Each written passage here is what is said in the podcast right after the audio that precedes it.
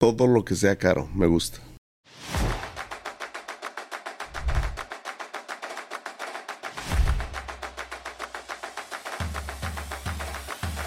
Estoy a punto de conocer a una de las personas más influyentes en los Estados Unidos y he de reconocer que estoy un poco nervioso. 100, 120, 160, 200, 250, 300 mil dólares a la semana. Que tienen una deuda de 1.4 millones. Regla número uno. Haces las cosas por dinero, nunca te salen bien. La gente no estaba lista para este tipo de concepto mexicano. Yo nunca pensé haberme comprado un jet de esa magnitud, que la hora vuelo te cuesta casi 10 mil dólares. Un Lambo, un Ferrari, un par de Porsche. Tenemos siete carros, todos son carros chingones.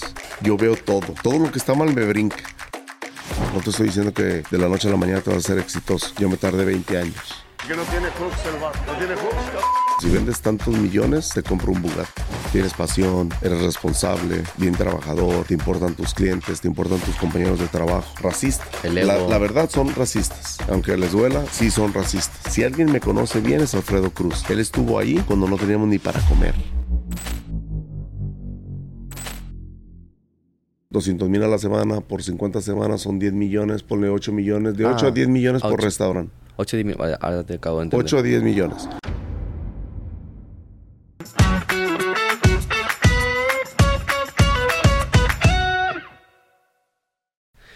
Jorge, ¿qué tal? Bienvenidos al podcast de Talent Class. Qué placer poder tenerte y bueno, eres el culpable de que hayamos cruzado todo el charco desde Europa, España, Madrid, a Los Ángeles, California.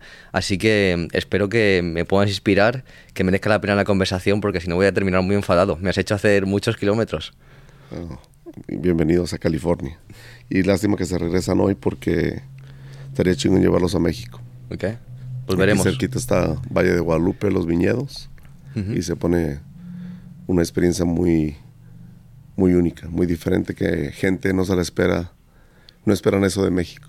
¿Ok? Eh, tengo experiencias de como mi socio que toma muchísimo vino, le encanta el vino tinto y él siempre decía que vino mexicano no sirve, bla bla bla, que nunca ha probado un buen vino.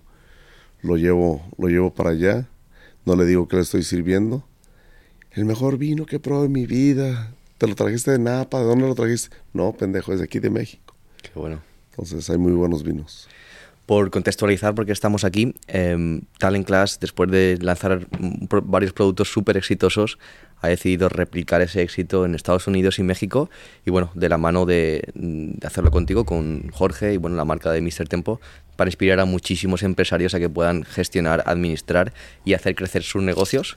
Y bueno, eh, hemos estado ya grabando varios días y creo que el producto va a ser todo un éxito y que vamos realmente a poder ayudar a muchísima gente.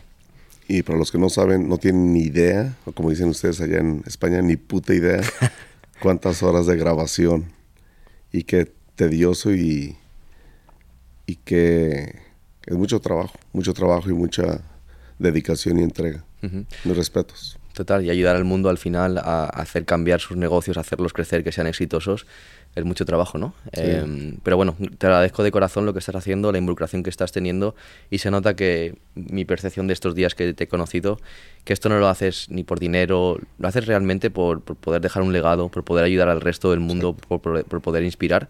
Así que creo que hay un buen match ¿no? entre Talent Class y lo que llevas haciendo tantísimos años, y creo que la industria la vamos a poder profesionalizar, revolucionar y hacer crecer. Si haces las cosas por dinero, nunca te salen bien. Ujú. Regla número uno. Si andas buscando dinero, si ese es tu meta, tu objetivo en cualquier negocio, te lo puedo garantizar que te va a ir mal. Nunca hagas un negocio por dinero. El dinero es una consecuencia de hacer un trabajo que te gusta. De hacer las cosas bien, de hacer las cosas con pasión, de ser entregado, terco, trabajador, no victimizarte. Y los resultados llegan y con, consecuentemente es el dinero. Total. Pero eso es al último. Y tú estás siendo un ejemplo de ello, ¿no? De haber disfrutado y sufrido mucho y como consecuencia, consecuencia pues tener un estilo de vida, eh, bueno, que, entre otras cosas dinero y caprichos que tú puedas tener que disfrutas mucho. Y fíjate, la gente se fija en el resultado, pero no en el proceso. Mucha gente me tacha de que lavo dinero, que soy narcotraficante, porque se fijan en los carros que tengo, el jet, los negocios, los viajes, con quién me junto. Cómo es de que abre tantos negocios, cómo es que tiene su mano en, en diferentes industrias. Entonces, de volada, el latino, la manera fácil de, no sentirse ellos mediocres, buscan la salida rápida y dicen, lava dinero, es narcotraficante o es narco. ¿Sabes por qué creo que es eso? Porque ellos mismos no ven capaces, tienen esos factores limitantes, no ven capaces que eso es posible, que se puede conseguir. Entonces simplemente piensan, eso es imposible, lo ha, ha tenido que hacer trampas, ha tenido que hacer algo que no es legal para conseguir eso. Pero sí es posible. Y pienso que la razón número uno que dicen eso es para ellos justificar su... ¿Cómo se podría decir? Su mediocridad, su Su cortoplacismo. mediocridad. Eh, Lo hacen para justificar lo incompetentes o lo fracasados que son y no verse mal con la familia, con los hijos, con la esposa. Entonces, cuando alguien presume de Mr. Tempo o de otro empresario, lo primero que dice el, el hater, el envidioso, el fracasado, es algo negativo para distraer o quitar el enfoque a su me- mediocridad o a su falta de éxito. Y lo he visto de primera mano porque me junto con muchísima gente, se me acerca. Y gracias a Dios la, la mayoría, el 97% son fans, son gente latino, es muy cariñoso, es muy, es muy apasionado. Cuando te ven en la calle te piden foto, te piden autógrafo, te dan las gracias porque por, gracias a, a tus consejos, a, tu, a tus videos, a tu manera de trabajar, les ayudaste en algo, a sacar su negocio adelante, a no darse por vencidos, a levantarse de la depresión. Entonces, gracias a Dios somos más los buenos que los haters. Y eso lo veo en redes sociales y eso lo veo cuando voy a un concierto, cuando voy a un evento público. La gran mayoría se acerca y da las gracias. Entonces, esos poquitos que son haters y que dicen babosadas, pónganse a chambear. Total. Si se puede. Un poco estos días que te estaba conociendo he podido conocer y de, de primera mano y, y muy de cerca pues un poco todos los grandes números y cifras que has conseguido. Actualmente más de 25 restaurantes, pero en el pasado has abierto más de 150, vendiste la compañía, fracasaste, eh, actualmente facturáis como 120 millones de dólares, tenéis más de 4.000 empleados y la gente dirá, wow, qué grande y qué fácil o difícil ha podido ser conseguir esto, ¿no? echemos la vista atrás, más de 30 años, ¿cómo fueron tus inicios para poder conseguir todo esto que has conseguido a día de hoy? ¿De dónde viene Jorge Cueva y cómo fueron esos que entiendo que han sido bastante duros primeros pasos? Se va a ir repetitivo. Me han hecho miles de entrevistas, pero ojalá salga algo diferente que no hayamos dicho antes. Llegamos de Guadalajara a Jalisco. Tengo 17 años. Llego de 17 años sin terminar la prepa. No sé cómo le digan en Europa. Sí, bachiller. Bachiller, después de la secundaria. Sí. A los 17 años, 18 te gradúas de la prepa y empiezas el colegio y la universidad. ¿Por qué lo dejaste? Porque mi papá un día llega y me dice, ¿qué te parece si nos vamos a Estados Unidos? ¿Fue una pregunta o fue...? Fue una pregunta. Ok. Este, él y yo hacíamos todos los negocios juntos. Él lo que él hacía, yo lo ayudaba. ¿Qué hacíais en ese momento? Mi papá siempre ha sido comerciante, nunca trabajó para nadie, nunca terminó, es más, ni terminó la, la primaria. No sabía ni leer ni escribir cuando se casó con mi mamá. Entonces él nunca fue a la escuela. Entonces él siempre trabajó con sus manos, pero era muy hábil para el negocio. Desde tener autobuses de pasajeros foráneos que te llevan de una ciudad a otra. Y tenía varios y los Tenía varios. ¿no? Empezó desde abajo, barriendo los camiones, cobrando, chofereando y hasta llegar a ser dueño. ¿Cuántos llegó a tener? No sé, yo estaba muy chico. Ok. Creo que seis, no sé. Y yo siempre andaba con él. Yo me- lo acompañaba y yo cobraba, yo barría. Me encantaba estar ocupado y hacer dinero. No me gustaba la escuela. Me gustaba el fútbol y me gustaba el dinero. Entonces yo siempre lo acompañaba. Vende los camiones, compra una tienda supermercado, de esas tiendas que tienes en tu colonia, que vas y compras pan, leche, jugo, dulces. La tiendita de la esquina. Sí. Mi papá la, la compra, la expande, le pone frutas, verduras, carnicería. Todas las mañanas, 5 de la mañana, se iba al mercado de abastos a surtir. Yo lo acompañaba. O sea, muy trabajador, siempre viendo la manera como crecer el negocio dentro de sus capacidades, que no eran muchas porque no fue a la escuela, pero tenía un olfato para lo que la gente ocupaba. Desde los camiones, la tienda de supermercado, de ahí se avienta y compra una tostadería, tostadas, tortilla tostada, no sé si las Sí, conozco. entiendo, sí, sí, No sé cómo le digan en España. Sí, tostadas. El mexicano come muchas tostadas, muchas tortillas. Todo el producto de maíz en México se consume. No puede haber una comida sin tostada, pan o tortilla. Entonces le ofrecen una tostadería y yo me molesto con él. Le digo, ¿qué te metes? ¿Qué, qué sabes tú de tostadería? O sea, es muy, es muy complicado ese negocio. No sabemos ni, no tenemos ni la mínima idea de cómo se trabaja una tostadería. La compró, no me escuchó, la empezamos a hacer haciendo errores. ¿Tú traba- trabajabas ahí también? Sí, yo, yo todo lo que sé mi papá, yo era su brazo derecho. Ok. El pegoste de 14, 15, 16 años siempre con él. Yo chofereaba, yo administraba a los empleados. Yo era como el segundo, siempre. Right. Para la edad que tenía yo era muy maduro en el negocio. Siempre pensé como dueño, como patrón. Entonces yo, yo cuidaba a los empleados, yo trabajaba con ellos, yo cuidaba los intereses de mi papá. Y empezamos a la tostadería, tenemos la tienda, la tostadería, y después compra dos minibuses, de esos camiones que andan en la ciudad.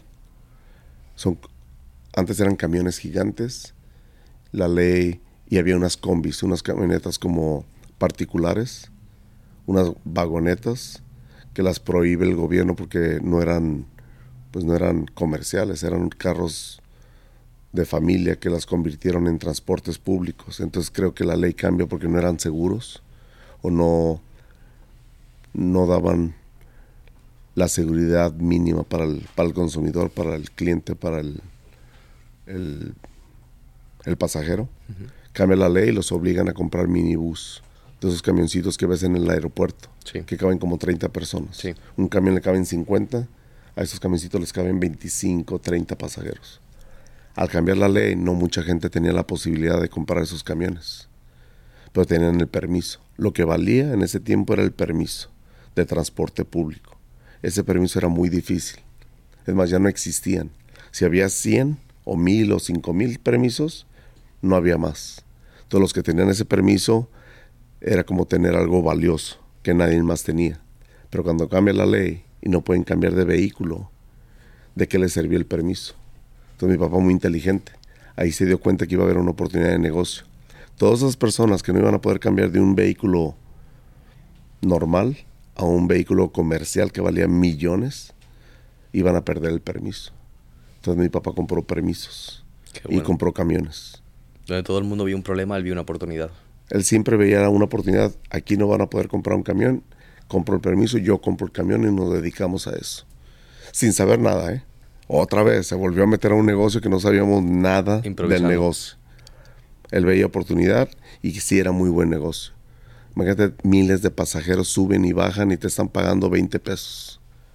Sí, sí. Ese volumen, o sea, la paga es poca, pero son miles de pasajeros que suben y bajan a veces por 10 cuadras, 5 cuadras.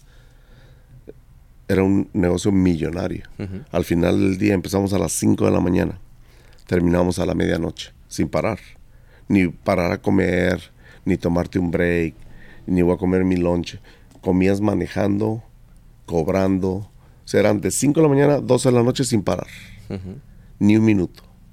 Pero sacamos un dineral. Al final de la noche contábamos el dinero decíamos, no mames, lo que gana una persona en un mes, lo estamos sacando por día. Te, estás, te estoy hablando hace 30 años. Ahorita no creo que sea tan buen negocio. Por el Uber y todas las cosas que están, que cambiaron. Dineral, muy matado, muy estresante, pleitos con los mismos choferes, se te cierran, te roban el pasaje, se te adelanta el, el- van por turno, cada minuto sale un camión. Es una ruta. Ha de haber unas 500 rutas en la ciudad de Guadalajara por código, por número. La 608, la 604, la 625. Entonces en cada ruta ha de haber unos 50, 60 camiones. Y cada minuto sale un camión. Y hay un organizador en la central. Es el que organiza a los choferes. Te portas mal, te castigan y te sacan de la, de la ruta por una semana o hasta un mes. Hay reglas, pues. Es como en Ujú. un partido de fútbol. Toda la pelota con la mano, hay consecuencias. Ahí si te portas mal, hay consecuencias. Cada minuto sale un camión. Entonces imagínate el estrés que tienes que levantar pasaje, que no te friegue el que va delante de ti un minuto delante de ti y que no se te vaya a pasar el que viene atrás de ti. Entonces todo el camino vas peleando con el de enfrente y con el de atrás, que son tus compañeros, son de la misma ruta. Se debería haber hermandad y compañerismo. Somos del mismo equipo, rivales. Ahora imagínate las otras rutas. Es, ¿cómo se le dice? Todos contra todos, cabrón. Te tienes que andar cuidando que no te roben el pasaje. Es una batalla. Una batalla es un ataque al corazón en un año. Eh, comes de la fregada, los riñones de estar sentado todo el día, te pones obeso. O sea, es una vida muy, para mí, muy fea. Mis respetos para los que se dedican a eso. Es una vida muy matada. A lo mejor uno no piensa porque no te has dedicado a eso. Pero los choferes que trabajan en transportes de ciudad, muy matado, muy estresante. ¿Hasta qué punto a nivel empresarial llegó a convertirse o, allí, o ser tu padre antes de dar ahí, el paso? ahí va la historia porque me vine a Estados Unidos. Pero mm, te quería hacer una pregunta antes de que des el paso a Estados Unidos, que es hasta qué punto llega tu padre a nivel empresa- empresarial. No, pues empresarialmente nada, o sea, era para comer y para vivir más o menos. Pero tenía tres o cuatro negocios, tendría ya varios Sí, pero empleados. en México, como me imagino que es en España, es una la gente no gana mucho dinero, vives al día. Para comprarte un carro tienes que ahorrar, para comprarte un iPhone tienes que ahorrar. El nivel de vida es muy muy limitante. Nuestros países son trabajas y trabajas y trabajas y trabajas y para hacerte exitoso, millonario, es casi imposible. ¿Qué lecciones aprendiste de tu padre cuando eras menor de edad que te han ayudado a ser el empresario que eres a- día de hoy? Trabajar. Esa fue la mejor escuela. Un top 5. trabajar, ser el más trabajador, el más terco, el que no se da por vencido, ¿Ok? el que te sientas bien, te sientas mal, estés enfermo, no estés enfermo, vas a trabajar. Él nunca lo vi que faltara a trabajar. Resiliencia, trabajo duro, disciplina. Resiliencia que es terquedad, Sí, constancia. constancia, ser terco. Te va mal en un negocio, no darte por vencido. Ser apasionado, ser bien hecho, ser perfeccionista en lo que hagas. Pasión y perfeccionismo. Ok. Si tienes esas cualidades, te va a ir bien en cualquier negocio. Y todo eso que aprendiste de tu padre lo has puesto en práctica en el resto de tu carrera profesional. Lo que viví desde niño hasta los veintitantos años. Entonces, la razón que nos venimos a Estados Unidos, los que le vendieron los permisos de esos camiones, de esa área de oportunidad, eran robados. México o en países latinos siempre hay el, el que es muy as- astuto, pero esa inteligencia la usan para el mal. Sabían que iba a haber una demanda de permisos y de camiones, se pusieron a falsificar como era tanta la gente que quería comprar esos permisos y comprar camiones y pues ah, saco duplicados y los hago ver que se vean legítimos. Qué bueno. Entonces, no, qué mal. Ya no, que, ya, ya qué bueno lo que sucedió porque al final en ese momento lo veríais como un gran problema, es decir, wow, lo que me ha sucedido, qué mala suerte porque me ha tocado a mí, pero luego se convirtió en una, en una oportunidad, una palanca de cambio que os hizo venir a, a Estados Unidos y lo que ha marcado el resto de, de toda tu historia entiendo que de tu familia. Pero siempre estuvo mi mamá detrás de eso. Mi mamá fue la que lo obligó a movernos a Estados Unidos. La tienda fue mi mamá. Ciertas cositas que mi papá hizo, ahora que ya lo veo de adulto, mi mamá fue el motor o fue la persona que obligaba a mi papá a hacer ciertas cosas. El motor emocional, me imagino, ¿no? Emocional y de a lo mejor ver un área de oportunidad y decirle, haz esto. Entonces sí es bueno tener una buena pareja, sí es bueno tener un buen compañero en la vida que te, que te guíe. No siempre tú vas a ser el perfecto, el que tiene las respuestas a todos los problemas. Entonces, el cambio a Estados Unidos fue decisión de mi mamá. Cuando pasa eso, me- quieren arrestarnos porque eran permisos robados, falsificados. Mi papá se ampara con abogados y nos venimos a Estados Unidos. Querían lo, meter, lo querían meter preso. El que le vendió los permisos, nosotros lo metimos preso porque teníamos pruebas que él lo había vendido. Se mete preso esa persona. Ahí empiezan a hacer amenazas de muerte, que si no retiras la demanda, va a pasar algo a tu familia. Entonces mi papá, vámonos. Nos venimos a Estados Unidos y así es como llegamos a Estados Unidos sin pensar. Nunca en mi vida pensé que me iba a venir a Estados Unidos. Yo tengo muchos primos que iban de Estados Unidos a Guadalajara a visitarme y yo no los envidiaba. Yo qué huevo a vivir en Estados Unidos. Yo en mi mente yo pensaba que siempre me iba a quedar en mi país. ¿Recuerdas cómo fue el cruzar la frontera? ¿Cómo fue el ah, llegar Eso fue fácil, traemos visa. Traemos visa de turista. Pero llegas, no hablas inglés, no tienes papeles. Veo que a mi papá no le quieren dar trabajo porque ya está mayor. Yo soy el más grande de la familia. Entonces veo que se nos está acabando los ahorros. Pagar, éramos cinco hermanos, ahorita somos siete, pero en ese tiempo éramos cinco y mi mamá estaba embarazada. Cinco hijos, uno en camino, el papá y mamá, siete, ocho de familia departamentos carísimos de tres recámaras, la comida, sin trabajo, los gastos, sin, carro, comprar carro. Los ahorros se esfumaron en dos, tres meses. Y era tiempo de mantener a la familia y salir adelante, tan siquiera para comer. ¿Dónde fuisteis? ¿A qué estado? Llegamos a California. Mi papá compró una ruta de jardinería. Otra tanza. Para que tengan cuidado, ya lo he dicho en varios videos hay jardineros que se dedican a hacer rutas. Una ruta es cuando un jardinero que ya tiene mucha experiencia tiene 60 casas de clientes. Ya tiene su ruta. 10 casas el lunes, el martes, el miércoles, jueves y viernes y hasta el sábado. Y cobran 50, 100, 150 dólares por casa. Arman esas rutas, lo consiguen un cliente. Y te dicen, ah, Jorgito, ven para acá, acabas de llegar de Estados Unidos y andas buscando en qué trabajar, te vendo mi ruta, 50 mil, 100 mil dólares. Pero vas a ganar tanto al mes. Te venden la clientela que ya han fidelizado, ¿no? Te venden la clientela, te venden la herramienta, te venden el camión y te dan dos empleados para que te ayuden. O sea, como una franquicia, te dice. Una franquicia de jardinería. El negocio está montado. Está montado, vas a ganar 100 mil dólares al mes, tu inversión la vas a sacar en tres meses, te va a ir, te vas a ser millonario en un año. Y ahí tú vas de baboso a creerles.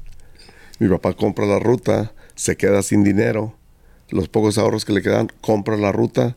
Me meto con él yo de jardinero, sin saber nada. Con 17 Otra vez, sin saber nada, nos metimos un negocio que, que pues muy difícil. Manejar las máquinas, hacer la línea perfecta en el zacate. Tú tenías 17 años, ¿verdad? Tenía 17.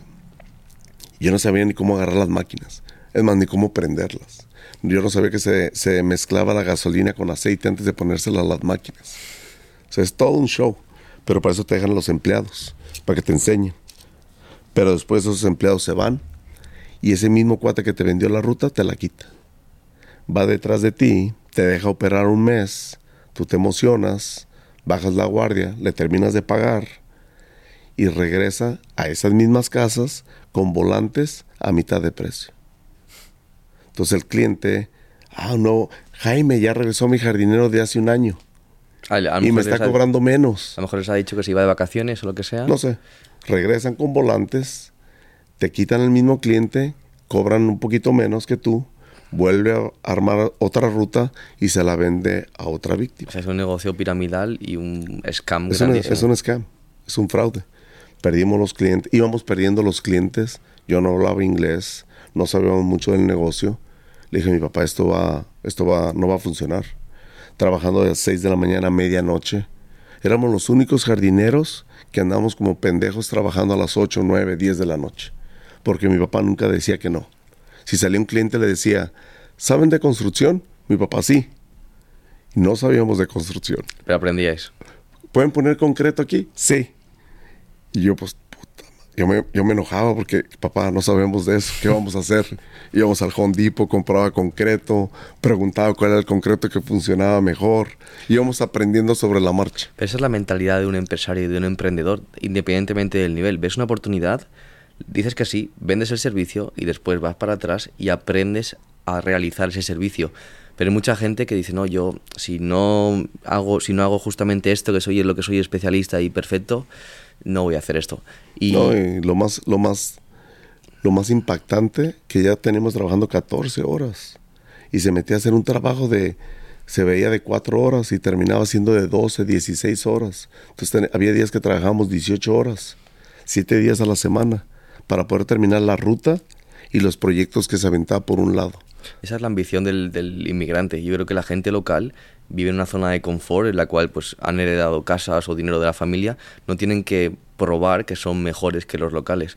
Entonces a mí me encanta trabajar con gente que no es del país donde estás, que es de fuera, porque viene con muchísima hambre, con ganas de cambiar las cosas y de demostrar que son tan buenos o mejores que la gente local. Pues fíjate, yo pensaba lo mismo, pero más y más y más la gente está siendo muy floja, muy convenenciera, muy conformista. Van llegando de México, ya quieren traer su Versace, ya quieren traer joyas, quieren traer un carro arreglado, un buen sonido, ropa de marca, ir a ver a Karim León, a Pancho Barraza, saludos, y no quieren trabajar. Fines de semana es sagrado para ellos, no quieren trabajar. Cuando uno llega, no todos, la gran mayoría son chambeadores y vienen a superarse. Pero estas nuevas generaciones quieren, quieren todo facilito, de lunes a viernes, no quieren trabajar horas extras, te piden overtime, te piden esto, te piden lo otro. Te están pidiendo la recompensa, el trofeo, antes de demostrarte de lo que son capaces. Gratitud instantánea. Me pongo un objetivo, no lo cumplo en dos días, me desespero y tiro la toalla y me rindo. No, los objetivos se tienen que marcar a medio y largo plazo. Y a corto plazo no vas a conseguir nada. Y tienes que luchar contra el fracaso, tienes que luchar contra no lo estoy consiguiendo, no lo estoy consiguiendo, nadie confía en mí, la sociedad me dice que eso no tiene sentido, la sociedad me dice que me rinda, la sociedad se ríe de mí porque soy la oveja negra y soy diferente. Y no es así, tienes que poner ese objetivo, ¿no? ese, esa visión a, a, medio y largo plazo. Por eso al principio de la conversación te dije, ven el resultado, no ven el proceso. No saben que tengo 32 años partiéndome la madre para llegar a donde estoy. Ven el resultado, ven los carros, ven los viajes, ven los artistas, ven los lujos. Pero son frutos del resultado de 32 años de trabajo. Ellos quieren eso sin el proceso. Quieren el resultado. Entonces, es imposible llegar a ese resultado legalmente. Y si lo haces ilegalmente no te va a durar todo lo que es ilegal se cae de la noche a la mañana. Y no vas a ser feliz porque estás siempre mirando dónde está la policía. Yo creo que esto viene dado, y lo hablábamos el otro día cuando nos conocimos, eh, por la sociedad en la que vivimos, que todo tiene que suceder ya. Tengo hambre, que venga Uber Eats o cualquier empresa de delivery a traerme la comida. Eh, quiero conocer a alguien, no voy a salir a la calle, a una discoteca a conocer a alguien o no, tengo una aplicación en la que tengo citas con personas. todo es ya, aquí y ahora y eso se traslada a tus objetivos y si no los consigues en un día, dos días, una semana, te rindes. Entonces yo creo que si tú ahora mismo le, explicas a alguien, oye, esta es mi vida, esto es cómo he conseguido todos estos objetivos y esto es por todos los sufrimientos y fracasos que he tenido que pasar, la gente te diría, no lo quiero, no lo quiero, no lo cojo, no me merece la pena el éxito que estás teniendo para toda la, la, penumbre y los malos ratos que has pasado. Estoy seguro. Ahorita es, es muy, muy raro. Yo antes por un título porque mi jefe me dijera eres el gerente general de mi restaurante, yo mataba. Y no hablaba yo de paga, ni de bonos, ni de beneficios, ni de horario de trabajo, ni de días de descanso. Era, eh, añoraba el título. No me importaba trabajar siete días de abrir a cerrar. Yo quería el título. Yo fui siempre muy agresivo en ser el jefe, en ser el, el favorito del patrón, en ser el mejor yo fui lavaplatos, yo quería ser el mejor lavaplatos, el que mejor limpiaba el baño, el que mejor limpiaba los trastes, el que tenía mejor actitud de ayudarle al compañero.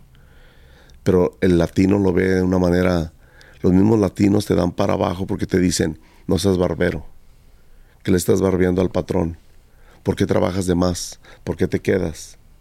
¿Por qué abres y cierras? ¿Por qué siempre estás aquí? ¿Qué quieres? ¿Por qué le haces la barba al patrón? O sea, los mismos empleados te, para mí fue difícil al principio porque todo el mundo te ataca. Te pisan, ¿no? Te atacan y, se, y son celos y son esa envidia de que tú si quieres salir adelante y si quieres ser chingón. Y lo ven ellos como estás siendo barbero. Estás eh, haciendo trampa. No estoy haciendo trampa, cabrón. Estoy trabajando y quiero demostrar al patrón que soy mejor que tú y que tú, que tú, que tú y que no me merezco estar en los platos. A mí me daba mucho coraje estar en los platos porque yo veía a mis compañeros y yo me sentía mejor que ellos. Yo sabía que era mejor que ellos, pero no me daban la oportunidad, porque no hablaba inglés y porque cometí el error de decirle al patrón que no tenía papeles. Y ahí está muy mal si eres patrón y si un, empleado tuyo te tiene la confianza de decirte no tengo papeles, no te aproveches. A mí sí se aprovecharon de mí. Si trabajaba 80, 100 horas, me pagaban 40. Ya. Me estás, te estoy haciendo el favor, no tienes papeles. Y eso no está bien. Pero A duro. todos los patrones que, que pagan en efectivo, que he oído muchísimos en San Diego. Yo tengo empleados que me han platicado cómo les pagas, eso está mal. Es karma, se te va a regresar. Les pagan en efectivo, no les dan beneficios, no les dan overtime, les pagan las horas siempre igual. Si te pago a 15, te las pago a 15 todas. Que la ley en Estados Unidos después de 40 a la semana o después de 8 al día, te tienen que pagar tiempo y medio. No lo hacen. Sí, 1,5, ¿no? Me imagino. 1.5 debería ser. Si ganas a 20, la hora overtime debería ser 30 y no la están pagando. Entonces, no seas aprovechado como patrón y si tú eres empleado y te pagan de esa manera, no te dejes. ¿Tú has sufrido el hecho de ser la oveja negra, de ser esa persona diferente, aunque fueras súper humilde y estuvieras fregando platos? Por lo que me cuentas, tú ya sabías que eras diferente, que estabas construido diferente, built different. No. ¿Y eso lo has sufrido porque has sido señalado, criticado, etcétera? Cuando estás morro, para los que están viendo, que van a ver este, este podcast, tú no sabes que vas a llegar al éxito. Tú no sabes que eres diferente. Estás morro, tienes 17, 18 años. Tú traes ganas de trabajar y salir adela- adelante. Pero muchas veces tu patrón, tus compañeros de trabajo no te van a dejar ser exitoso. No te dejes. Siempre he dicho yo a las personas, no dejes que una tercera persona sea el responsable de tu futuro. ¿Por qué le vas a hacer caso a ese compañero envidioso que te está dando malos consejos, te está llamando barbero? No le hagas caso. Tú haz lo que, lo que tú quieres hacer, ser el mejor en lo que hagas. No le hagas caso a tus compañeros, a las ovejas negras, a las manzanas podridas. Mira mi caso, yo nunca le hice caso a la gente. Siempre hice lo mejor, siempre quise ser el mejor en lo que hacía y mira dónde estoy. Entonces, si tienes compañeros que te digan barbero, que no seas lambe huevos, que no seas, no le hagas la barba al patrón o al jefe de cocina o al gerente, no le hagas caso. Tú pégatele más al patrón y demuéstrale por qué él está, se sacó la lotería contigo. Y, y toca puertas y dile al patrón y dile al gerente. Y si el gerente no, no ve tu, tu pasión y tu entusiasmo y tus ganas de salir adelante, bríncate al gerente y vete directo con el patrón y dile lo que está pasando y dile cómo trabajas. Véndete. No le hagas caso al compañero que no, no puedes hablar con el gerente. Tú, te- tú le irías conmigo porque eres mi empleado de departamento. Eso no es cierto, no estamos en los en la era de esclavitud. Si tú te sientes chingón y eres el más el más fregón en tu departamento, díselo a todo mundo, véndete. Como le hace Cristiano Ronaldo, como le hace Messi, como le hace como le hace Michael Jordan, véndete, que todo mundo sepa lo chingón que eres. Muchas veces a veces uno peca de humilde y de sumiso y dejas que otra gente te, te controle. Te pise. No debes de dejar es- que te pase eso. Tienes que tener, no seas creído tampoco, ¿eh? ni arrogante, ni fanfarrón, ni peleonero, ni majadero. No seas majadero. Hay mucho, en mi industria, hay mucho acoso. Más en las cocinas. Son muy rudos en la cocina. De pendejo no te bajan, te queman, te ponen sartenes calientes, platos calientes, te cortan Para que Te- tú cometas el error. para que te cortes, para que te quemes, para que no aguantes la presión, la carrilla, el acoso y te salgas. Cuando ven que eres bueno, te van a poner trampas. Es lo triste de, de a veces de nosotros los latinos, somos muy envidiosos. No podemos ver que a alguien le va bien. No, no podemos ver que alguien sea mejor que nosotros. Te quieren poner trampas. Tú sé guerrero y no te des por vencido y échale mil veces más ganas que los otros y eventualmente te va a dar resultado. No te estoy diciendo que de la noche a la mañana te vas a ser exitoso. Yo me tardé 20 años. Pero eventualmente alguien se va a fijar en ti y va a decir, este cuate sí es bueno. Iba a confiar en ti. Tienes pasión, eres responsable, bien trabajador, te importan tus clientes, te importan tus compañeros de trabajo. No cambies, no cambies por lo- las, las malas influencias que tienes, los malos compañeros, los malos patrones. Hay muchos malos patrones allá afuera. Y no son los dueños, ¿eh? Son los gerentes. Sí, sí.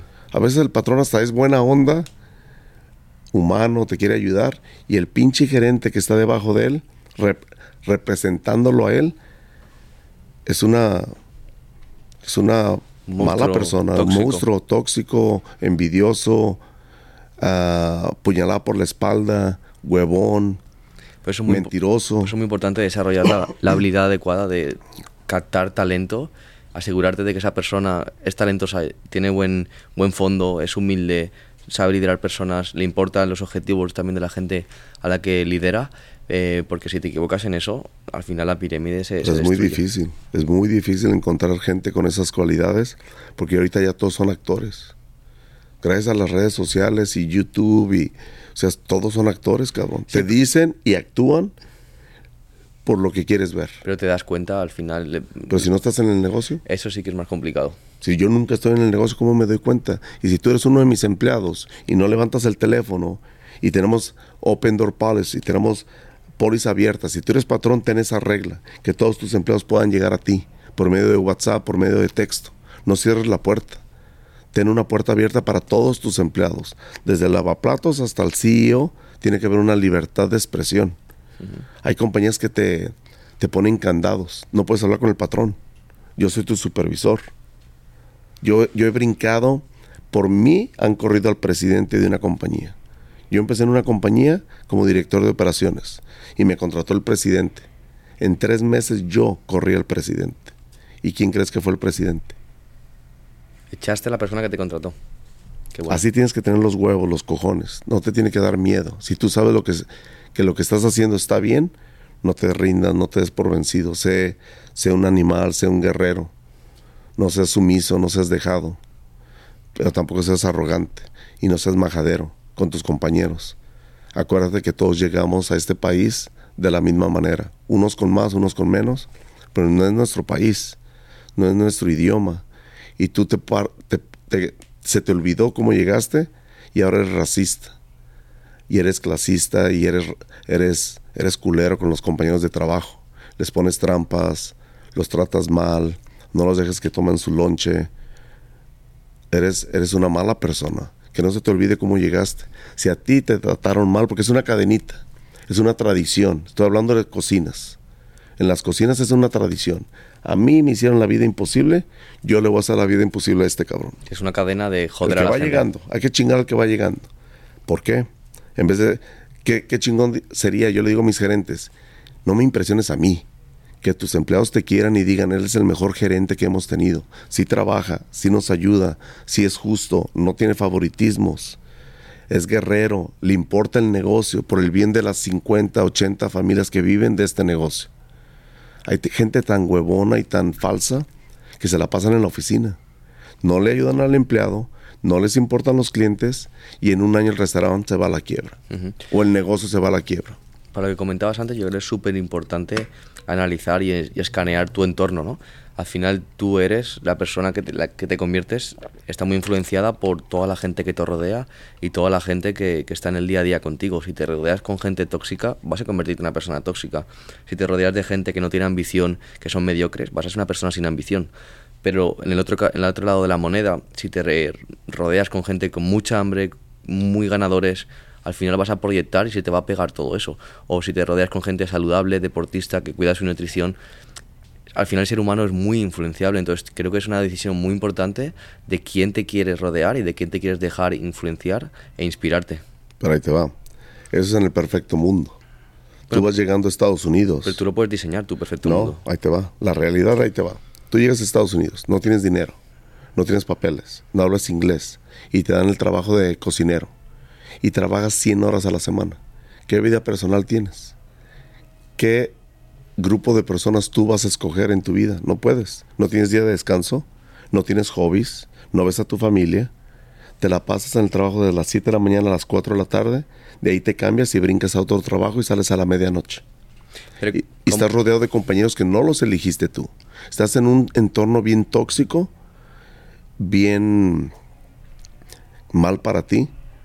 Psicológicamente te están maltratando, estás siendo abusado, acosado. El patrón es, eh, tu patrón inmediato es muy mala persona, pero por necesidad te aguantas.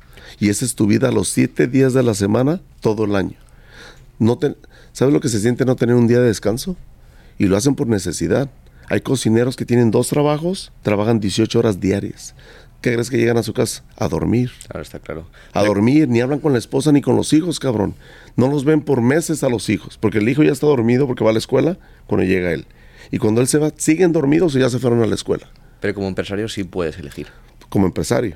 Pero estamos hablando ahorita de los, de los que venimos de abajo. Tú me preguntaste qué se siente o qué se ocupa para salir adelante. Es muy difícil en este país, pero es más fácil que en nuestro país. Aquí lo padre, lo chingón es que si le echas ganas, si sales adelante. Si te puedes comprar tu buen carro, si le echas ganas, si eres inteligente ahorrando y no te parrandeas y no haces drogas, puedes llegar a comprar tu casa, puedes vivir muy bien, pero como esclavo. Por eso la canción es una jaula de oro. Vi- vivimos bien, entre comillas, pero somos esclavizados del trabajo. Sí, del capitalismo. Entonces, yo trabajaba siete días, yo no sabía lo que era un baile, yo no sabía lo que era una discoteca, yo no sabía, venía temerarios en ese tiempo, los bookies, yo no podía ir a verlos, mis compañeros se iban, pero yo tenía el, el remordimiento de que mi familia estaba en la casa, éramos siete y nadie trabajaba. Entonces yo decía, ¿no? yo tengo que trabajar. Le decía al patrón, dame los siete días, yo no quiero descansar, dame doble turno. En la mañana era cocinero, lavaplatos y en la tarde era garrotero, ayudante mesero. ¿Cuánto tiempo estuviste así? Dos años. Madre mía. Siete días, no día de descanso, trabajando 16, 18 horas diarias. Y no era para ahorrar y comprarte un Nada, carro o era para casa. mantener a la familia. Wow. Y así hay miles de familias en Estados Unidos. Entonces, por eso se oye fácil, ejercita, come bien, rodéate de gente chingona.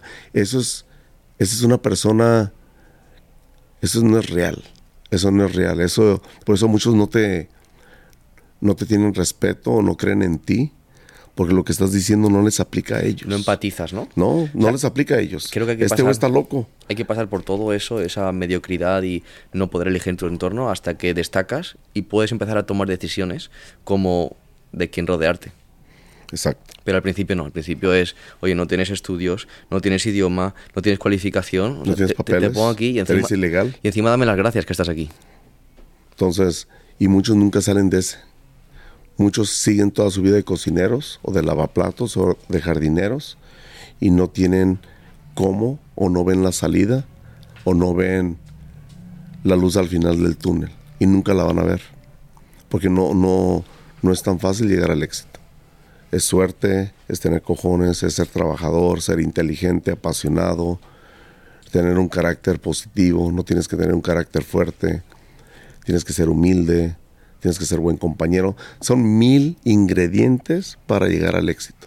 Tú No está fácil. Tú proyectaste, proyec- perdona, tú proyectaste tu éxito cuando estabas fregando platos. Tú ya proyectaste hoy algún No, día tendré mi propio negocio, algún día tendré grandes Nunca. equipos. Nunca. Estás trabajando, te estás muriendo del dolor de espalda, tienes hambre, no te dan de comer. Era un estatus de Sobre- supervivencia. sobrevivir. Salir adelante y ganar un poquito más y ver la manera como puedes subir ahí mismo en tu entorno para no llevarte las putizas de los platos y de lavar baños. Totalmente. Entonces vas escalando y muchos se quedan en la cocina porque no hablan inglés y no tienen tiempo de aprender inglés porque no pueden ir a la escuela, ¿Cómo aprendiste tú? ¿Con customers, con me- clientes? o obligando al dueño a que me metiera de garrotero. carretero Yo me metí Ah, de gratis. Mesero. De ayudante mesero. No, Sí. ayudante de mesero. Ayudante mesero. Busboy, buzzer, garrotero, no sé cómo le llaman en, en, Sí, tu- en eh, Europa. Segundo de segundo de, de camarero, lo llamamos. Entonces yo le dije al patrón, no me pagues. Yo sé que no me vas a dar la oportunidad porque no hablo inglés. Y no soy americano. En ese tiempo eran muy racistas. Los mexicanos o latinos a la cocina. Y los americanos al frente, servicio. ¿Hasta en un restaurante mexicano Sí, también? sí. Pues yo trabajé en un restaurante mexicano. Qué bueno. Entonces, yo decía, yo no quiero estar en la cocina, yo no quiero andar todo quemado y cortado, yo quiero estar enfrente, bien vestido, bañado, con perfume, ganando propinas, Hablando con la gente. hablando con la gente. Me chocaba estar allá atrás. Yo llevaba los platos y yo veía que- cómo trabajaban enfrente con aire acondicionado y ganando propinas. Sin mancharte. Y para mí, si me preguntas una meta, mi meta era ser mesero. Mi meta en la vida era llegar a ser mesero. Porque veía que ganaban 100, 200 dólares de propina al día. Y dije, Diosito, si me ayudas a ser mesero, ya la hice. Voy a ser, voy a ser rico. La persona más exitosa del mundo, ¿no? Voy a ser la persona más exitosa, voy a ser feliz, te voy a dar las gracias toda la vida. Déjame ser, Porque yo vi que los meseros, para llegar a ser mesero me tardé 12 años. Wow. 13 años. 13 años. Sí, sí. ¿Estuviste en fregaplatos y, y cocina? No, no, eso es lo que decía la gente. Ah, vale, vale, vale. Y yo decía, puta madre, 10 años acá atrás, me voy a morir. Pero yo soy bien guerrero, bien aguerrido. Dije, ni madres, tengo que ver la manera como me les meto, como la humedad. Y fue lo que hice. Le dije al patrón, no me pagues, déjame venir en, la- en las tardes de garrotero de a gratis. O sea, ¿a qué patrón no le va a gustar eso? De voladas, va, vente, aquí está el uniforme, ayuda, aprende. Y empecé yo a atender, aprender, aprender. Y si tienes la buena actitud, lo dije hace ratito, si eres apasionado, terco, trabajador, guerrero, pero si tienes una actitud de oro que siempre les dices que sí, tú vas a ser el favorito de todos. Los meseros se peleaban por mí. Los meseros decían, yo quiero a Jorge. Y otra de las cosas, yo no me llamo Jorge, yo me llamo Luis. Pero como no tenía papeles, Jorge Luis, ¿no? Luis Jorge. Luis Jorge. Pero como no tenía papeles, me prestan, un amigo de mi mamá me presta sus papeles de residencia que se llamaba Jorge. Entonces me empezaron a decir Jorge. Gracias a Dios era mi segundo nombre. Pero nadie de mi familia me conocía como Jorge. Ostras. Era Luis. Qué bueno. Entonces me empiezo a llamar Jorge, empiezo a trabajar, me empiezo a meter enfrente y yo a los meseros les decía, yo te traigo las bebidas del bar, yo te traigo tu comida, yo te traigo todo. Entonces los meseros se quedaban así como que, no mames, este morro trae una actitud de oro. Todos se querían pelear por mí porque yo era el que les hacía todo el trabajo. Yo nomás le decía al mesero, tú levanta la orden, métela en la computadora, cóbrales. Yo me encargo de lo demás. Conmigo vas a hacer un putero de dinero. Vas a poder agarrar 20 mesas en vez de 10. Entonces los meseros flojitos decían, ah, pues que toda madre. Este güey me va a hacer todo. Yo andaba como Spiri González, del bar, llevando bebidas, bueno. llevando comida, llevando aguas, llevando chips, llevando salsa. Y estando en esa, en esa situación de supervivencia, ¿cómo trabajabas tú esa actitud tan proactiva, tan positiva, ser el mejor, ayudar a todo el mundo? Cuando te gusta el dinero, que a veces mucha gente dice, no es bueno ser orgulloso, no es bueno ser interesado, no es cierto. A mí eso me sacó adelante. El orgullo de, de no querer estar de lavaplatos, la vergüenza. A mí me da vergüenza estar en los platos. Yo venía de Guadalajara, jugaba en Chivas, iba al gimnasio, iba al gimnasio todos los días, tres horas al gimnasio. Tenía un ritmo de vida, un estilo de vida muy chingón. Y llegas a otro país y eres esclavo de un restaurante que trabajas 18 horas, 7 días a la semana. Es en la madre. Se te cayeron todos los anillos, tú... No, no, no tenía joyas, no era rico. No, es una expresión que decimos Sí, en, sí, en España. Ah, no, sí. no era rico, o sea, vivíamos al día, pero podía ir al gimnasio todos los días, entrenaba fútbol, iba a la escuela. Sí, clase media. Tenía carro. Clase media, ¿no? Entonces llegas acá, no gimnasio, no amigos, eres el peor de la, de la cadena empresarial del restaurante, eres lo más bajo, eres el lavaplatos, el que lava los baños. Yo decía, madres, ¿cómo llegué aquí? Total, Si yo antes era el patrón, total. yo era el patrón de los negocios de mi papá. ¿Cómo estoy de lavaplatos? Y cómo estos pendejos ¿Qué he hecho mal, no? Para, para bajar no, cinco estos escalones. pendejos son mis jefes. Que no tiene cerebro, que es un culero, que es huevón, mal hablado, trata mal a los compañeros. Y es mi jefe. Yo este me lo pasaba en México 10 veces. O sea, yo lo cachetaría 10 veces por cómo le habla al empleado. No les da de comer, no les da agua, no es buena onda, no es bien, no, es- no tiene, no tiene inteligencia, no sabe hablar. Pero eso yo creo que te ayudó a conseguir ser gerente en, en otro escenario más adelante porque tú viste que esa persona tan exitosa para ti en ese momento... Sí, era no mi est- jefe. no- era tu jefe y no, era, no estaba tan distante de ti. ¿no? Tú podías conseguir... abajo de mí. En mi mente, Claro. él estaba abajo de mí. Sí. Yo decía, me lo voy a tragar. Por eso. Nomás aprendo inglés y me lo voy a tragar. Qué bueno. Por eso quise salir de la cocina. Porque en la cocina es muy ruda. Son muy malos, son muy, es, muy agresivos. Es gente, la mayoría gente de campo. Y si eres así de agresivo y mala persona, no lo seas. O sea, no tienes idea de dónde viene esa persona, qué tuvo que hacer para cruzar la línea.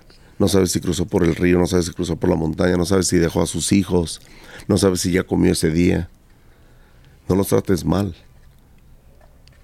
O sea, Volvamos a, a tu historia. Nos hemos quedado que mm, estabas trabajando con tu padre de jardinero, eh, tenéis una empresa, iba bastante mal porque os habían engañado con el modelo de negocio. ¿Qué sucedió hasta que empezaste a trabajar en el mundo restaurantero o en la hostelería? nos venimos a Estados Unidos por mi mamá. Y por mi mamá dejamos la jardinería. O sea, los dos Las dos decisiones que cambiaron nuestra vida fue por mi mamá. Ella nos obligó a venirnos a Estados Unidos. Dejé el fútbol, dejé la escuela. Es más, no saqué ni los papeles de la prepa porque íbamos a regresar, veníamos por un año a que se calmara la situación de los permisos robados. Llegamos a California, nos va de la patada, trabajando 18, 20 horas diarias, no ganábamos dinero. Mi mamá vuelve a tomar otra decisión importante dice, vámonos al estado de Washington con mi hermana. Tiene restaurante, nos vamos a ir para allá. Y otra vez, regaló mi papá la compañía, dice que la vendió, nunca se la pagaron, la compañía de jardinería. Camionetas, maquinaria, los, ahorros de la mitad de su vida, no toda su vida, porque tenía otros ahorros, iba a vender un terreno y esto. Pero lo que teníamos en ese momento se quedó invertido en la compañía de jardinería y nunca se la pagaron. La promesa fue, te la vamos a pagar, váyanse al estado de Washington. Nos movimos sin nada y es cuando empiezo el lavaplatos. Es cuando, por medio de mi tía, su hijo, saludos al, al gordo, él era gerente de un restaurante mexicano, que su tío era el dueño que no era mi familiar, era tío de él por parte de, su papá. Yo era familiar por ellos por parte de su mamá, porque era hermana de mi mamá. La familia política, ¿no? Exacto. Me dan trabajo y es donde empiezo de lavaplatos. Y ahí es donde me enamoro de la industria y es donde veo que es divertido, que hay mucho futuro, que hay mucho dinero, las propinas. Yo quería ser mesero, me iba a ser millonario, según yo. Y así empecé. ¿Qué edad tenías cuando fuiste a Washington? 18, yo creo. Duramos un año en California, estoy llegando ya a 18. ¿Y cuánto tiempo estuviste en cada puesto hasta que llegaste a gerente? No, yo era bien agresivo. Yo de lavaplatos más duré 3, 6 meses. Yo no quería estar en la cocina. ¿Y el siguiente puesto? Me meto de garrotero, ayudante de mesero. Empiezo a hacer todo por los meseros. Empiezo a apuntar 50 palabras en inglés. Cómo se dice popote, cómo se dice tenedor, cómo se dice servilleta. Yo apuntando palabras para aprender inglés más rápido. Inglés que me sirviera en mi negocio. Que era mi negocio, ayudante de mesero. Lo que me pide un cliente, lo tengo que saber. Entonces, empiezo a ayudarle a los meseros. Yo hago todo el trabajo por los meseros sin esperar nada a cambio. Yo quería aprender. Eran, de cierta manera, eran racistas los, los meseros porque nosotros los latinos, y si no dejas propina, hazlo, porque tenemos mala reputación que no dejamos propina. Los meseros me decían, si son latinos, se echaban un volado entre los meseros. Ay, ya llegaron unos mexicanos. ¿Quién la va a tomar? Y nadie quería tomar la mesa, güey. Porque no había propina. Entre los 10 meseros, nadie la quería. Porque sabían, ah, no van a dejar propina. Entonces yo, pues yo la agarro. Yo me empecé a ofrecer a levantar las mesas que no querían ellos. Sin saber nada. Y ellos me fueron enseñando. Mira, así se hace la computadora. Así se hace esto. Así se hace el otro. Antes las computadoras eran muy difíciles. Todo era por códigos. Les llamaban PLU eran códigos para poner un side de crema 382, side de guacamole 385, side de tortilla 187. Todo era por números, cabrón. Tenemos una enciclopedia de cientos de miles de números para todo el menú. Sí, de referencias, ¿no? Ahorita son botones. Una tableta, tocas el botón y ahí dice el nombre del plato. Antes eran números. Entonces tenías que poner los códigos. Entonces me empecé a aprender los códigos de memoria. Empecé a aprender palabras en inglés y les hacía a todos los meseros.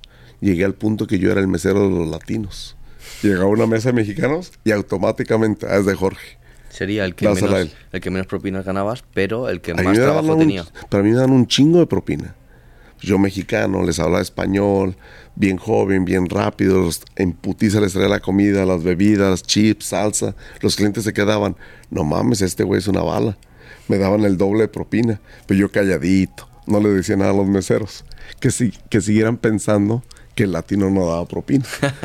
Entonces conocí a una persona, se llama Arturo García, él iba a comer ahí y yo, lo atendía yo porque pues era el que atendía a los mexicanos. El señor se veía pues de pueblo, rancherote, cómo habla, cómo se vestía y pues lo atendía y pues le caí bien, me cayó bien y pues, como que una amistad así de, de, servicio. Y cuando me voy dando cuenta que él era el dueño de la competencia de nosotros. O sea, él tenía muchos restaurantes mexicanos. Bueno, en ese tiempo no tenía muchos, sabes que tenía dos. No, uno. Yo le ayudé a eh, abrir el segundo. Tenía uno, pero muy famoso y muy elegante. Entonces me da su tarjeta y me invita a una entrevista Qué bueno. A los tres meses de haber em- empezado en el mundo restaurantero. Aquí tengo una reflexión antes de que continúe súper interesante y es que puedes estar sufriendo, puedes estar en el peor momento de tu carrera profesional, pero si tienes una buena actitud, la gente te va a ver. Y la gente talentosa sabe detectar otros talentos y captarlos, que eso te he visto hacerlo a ti muy bien en estos días. Entonces creo que fue lo que te sucedió. Tenías una actitud espectacular, aunque no te gustara tu trabajo, o si te gustara, y supieron captar tu talento. La actitud es lo más importante y no ser huevón. Si tienes buena actitud y no eres huevón, vas a salir adelante. Entonces me da su tarjeta, voy a la entrevista, llego a la entrevista, yo iba con, con mucho miedo, pues no hablaba inglés, no sé nada de la computadora, no sé nada. Yo apenas estoy empezando en este negocio. Y cuando llego, veo en la mesa uniformes de mesero, porque el restaurante era elegante y los meseros los traían vestidos de un traje tradicional de Veracruz, bordado a mano. O sea, algo espectacular el pinche uniforme. Y decía, no mames, esos uniformes son de mesero. Este güey piensa que yo soy mesero. Y los, y los garroteros de smoking, de pantalón negro, camisa blanca de smoking, con moñito y faja. Los bus boys, los garroteros, los ayudantes. Y los meseros bien elegantes. Si tú habías proyectado tanto lo que querías pensaba ser, que yo era mesero. pero mi reflexión es que tú habías proyectado tanto lo que tú querías ser, que la gente ya Me veía te así, veía como que habías conseguido eso y tú aún no lo habías conseguido. Espectacular. porque no lo era. Espectacular. Por eso siempre digo, quieres ser exitoso, quieres ser el jefe, vístete como el jefe, habla como el jefe, camina como el jefe, trabaja como el jefe. Y se te va a hacer realidad. La ley de la atracción. Amén. Entonces llegó la entrevista y más miedo me dio. Dije, la madre, no hablo inglés, no sé la computadora, no sé de vinos, no sé de, licores, no sé nada. ¿Cómo voy a aceptar la posición de gerente, de mesero? Y el diablito me decía, dile, cabrón. El, el diablito me decía, no le digas. Y el angelito me decía, dile, dile la verdad, vas a fracasar. Y pues ganó el diablito. No le dije. Me quedé callado, acepté la posición, me enseñó mi horario de trabajo. En ese tiempo era tan difícil entrar de mesero que era como un secreto. Era como ibas a entrar de CEO y nadie tiene que saber. Porque vamos a correr al CEO que está vigente. Tú eres el nuevo, no le digas a nadie. Entonces cuando iba a mi horario de trabajo, ni me fijé en el nombre, me fijé en el horario. Yo estaba bien emocionado que yo iba a ser mesero. Bueno. Cuando entro el lunes a trabajar, todos me abordan. Nuevos empleados, este cabrón quién es. Eran los mismos meseros por 10 años, no los movían. Y el mismo horario era de toda tu vida, no te lo cambiaban. Entonces todos me preguntaban, ¿qué horario vas a tener? Para saber a quién iban a sacar. Porque el horario no se movía. Entonces, si el horario que me dieron pertenecía a Peter, ah, van a sacar a Peter. Porque tu, tu entrada significaba la salida de alguien. Exacto. Pero yo tan pendejo, no me fijé en el nombre, que yo no sabía quién iba a reemplazar.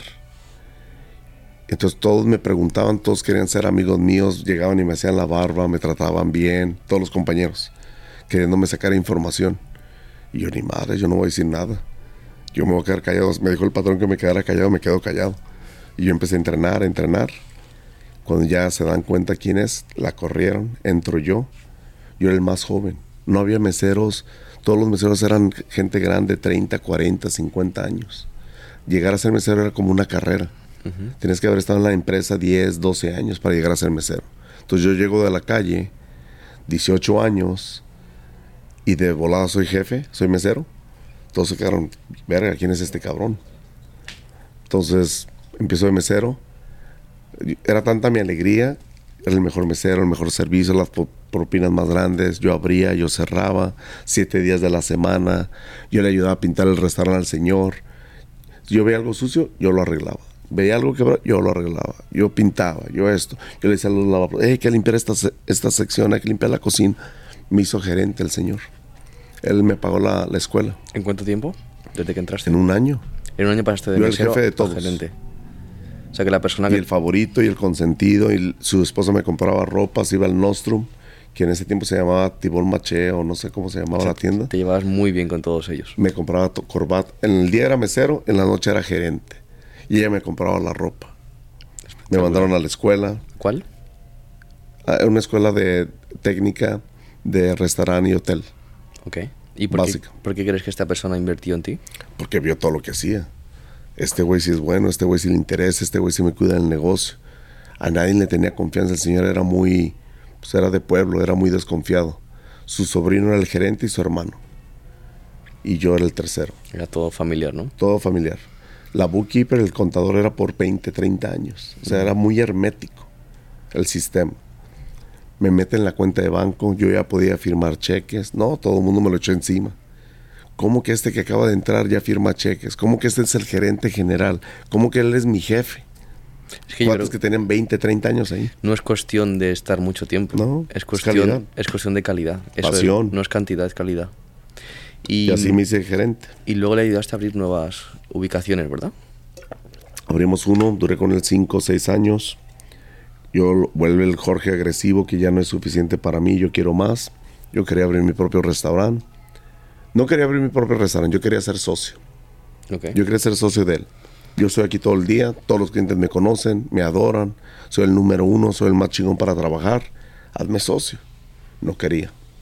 Era muy, Y- pues muy hermético. posesivo. Muy, her- muy hermético y muy codo. So- sorry Arturo, pero buen patrón, pero era pues a la antigüita, desconfiado. Como que te voy a dar porcentaje si es patrimonio de mi familia, se lo voy a dar a mis hijos. No entendió que conmigo hubiéramos podido hacer algo gigante. que para crecer hay que acceder y No meter a gente. Y mucha gente a la antigüita no entiende que para llegar al éxito, llegar a crear un monstruo de compañía, tienes, sabes que de dar, de dar un poquito de... Solo no llegas. Pero dárselo al que se lo merece, no al que te haga la barba, no al que tenga más tiempo contigo. Dáselo al, al chingón, al exitoso, al creativo, al innovador. No lo vio, me salí y abrí mi propio restaurante, que fue mucho loco. Chingo de clientes me siguieron, empleados. Yo siempre he tenido ese como imán, magneto, no sé cómo se le diga. Atraigo a la gente. Me siguieron clientes, me siguieron empleados. Fue un éxito. Y ya sabes la historia, lo perdí por el humo se te sube a la cabeza, estás joven, llegas, llegas al éxito bien rápido, ¿Cuánto tiempo pasó desde que lo abriste hasta que empezaron los problemas? a los seis meses. Pero por mi conducta errónea, Sí, porque por pasaste- andar de fiesta, por andar con los jugadores de fútbol. Yo quería ser futbolista, me cortan el sueño, me vengo de México, dejo el fútbol, dejo el gimnasio, dejo todo. Y mi- los que eran mis ídolos, haz de cuenta, los Michael Jordan del fútbol mexicano venían a, a Seattle y me invitaron a jugar con ellos. O sea, jugar con los que eran mis ídolos, cabrón. Era increíble. y andar en tour con ellos. A la chingada a mi restaurante, me fui con ellos. Empecé a jugar con ellos, a tomar, fiestas, México, a gastarme todo lo que, lo que ganaba el restaurante, yo me lo gastaba. ¿Qué edad tenías? 24, 25, ¿Y cuánto fa- 26, no me acuerdo. ¿Cuánto facturabas en ese momento? No, no, pues no me acuerdo. Yo en ese tiempo no sabía nada. No Era sabías nomás- cuánto entraba. Era gerente, mesero, pues, van- se vendía tanto a la semana, pagábamos todo lo que se tenía que pagar y lo que sobraba era mi ganancia. ¿Qué aprendizajes tuviste de esta época? No, pues de ser organizado, de tener un budget, de tener un administrador, tener reglas, tener un contador. No lo que te entra es tuyo, No, no. sin albur. Estoy hablando de dinero, ventas. Eso no es tu dinero. Tienes que pagar insumos, tienes que pagar renta, tienes que pagar aseguranza, tienes que pagar impuestos de, de la nómina, impuestos de las ventas. Entonces, cuando eres nuevo empresario, te emocionas y vendiste 50 mil dólares esta semana. Vendí 200 mil este mes. Y de renta son ve- 10 mil. Y de nómina son 30 mil. Ah, cabrón, me quedaron 60 mil. No, patrón. Si tienes tienes que pagar impuestos de venta, impuestos de nómina, aseguranza, ta, ta, ta, ta, ta. Y te van a quedar 10 mil. Te va a quedar un 8, 10%. Entonces yo me empecé a gastar las ganancias. Y mi socio, yo y mi socio no nos empezamos a llevar bien. Yo era chamaco, sin dinero, sin experiencia. Este güey era un tiburón. Ya tenía cinco o seis restaurantes. Me lo quitaron. Agarraron abogados y me sacaron. Sin darme un penny. Me quitaron el restaurante. Deja de entrar ese dinero. Pierdo mi casa, pierdo mis carros del año, pierdo todo. Me quedo en la calle. ¿Cómo te sientes en ese momento? No, pues de la chingada. Luego jugando fútbol con el equipo profesional me quebran el brazo. Yo quebrado, recién operado, clavos en el brazo, sin restaurante, sin dinero, sin casa, sin carros. Fracasado como darte un tiro en la cabeza. Es decir, ya me llevó la chingada. No tengo dinero, estoy lastimado, no tengo restaurante. Estoy peor que cuando llegué a Estados Unidos. Yo creo que, si me, permite, si me permites darte mi opinión, estabas tan acostumbrado a ser, a no tener éxito, a, a trabajar muy duro, a estar en la sombra todo el rato, que en cuanto te dio un, un rayito de luz, se te subió toda la cabeza, ¿no? Y no subiste a controlar ese Exacto. pequeño, súper pequeño éxito. Entonces pierdo todo, aplico para ser gerente de un restaurante. Imagínate el orgullo de, de haber sido patrón y volver a ver y volver a empezar a buscar trabajo. Es más, era la primera vez que en mi vida yo buscaba trabajo. Yo nunca había buscado trabajo, siempre me contrataban. Mi papá era el dueño, yo era el patrón. Llego a Estados Unidos, compramos la compañía de jardinería. Mi tía nos lleva al estado de Washington, mi primo me da el trabajo. Llega este otro patrón y él me da el otro trabajo. Yo nunca apliqué para un trabajo. Yo nunca busqué trabajo. Era mi primera vez en 15 años que yo buscaba un trabajo. O la primera vez en mi vida que yo iba a aplicar a un trabajo. Se siente bien feo. Total. Hacer un resumen, ir a aplicar, qué te van a decir. Tragarte tu orgullo. Te sientes tragarte el orgullo, suplicar que te den trabajo porque no tienes ni para comer. Me dan el trabajo, me voy de gerente y pido mi cambio. Era tanto mi martirio de ver mi casa que había perdido, ver mi restaurante que había perdido, que yo no quería estar en Washington. No podía estar manejando viendo mi fracaso todos los días. Pedí moverme a California. Es cuando me muevo a California, Con la misma empresa. la que me contrató. Les dije una condición, me vengo con ustedes, voy a ser el mejor gerente que han tenido en su puta historia, pero muéveme a California. ¿Cuántos restaurantes tenían? 80, era una compañía muy grande. Entonces me mueven a California, llego a California y no es lo mismo que en el estado de Washington.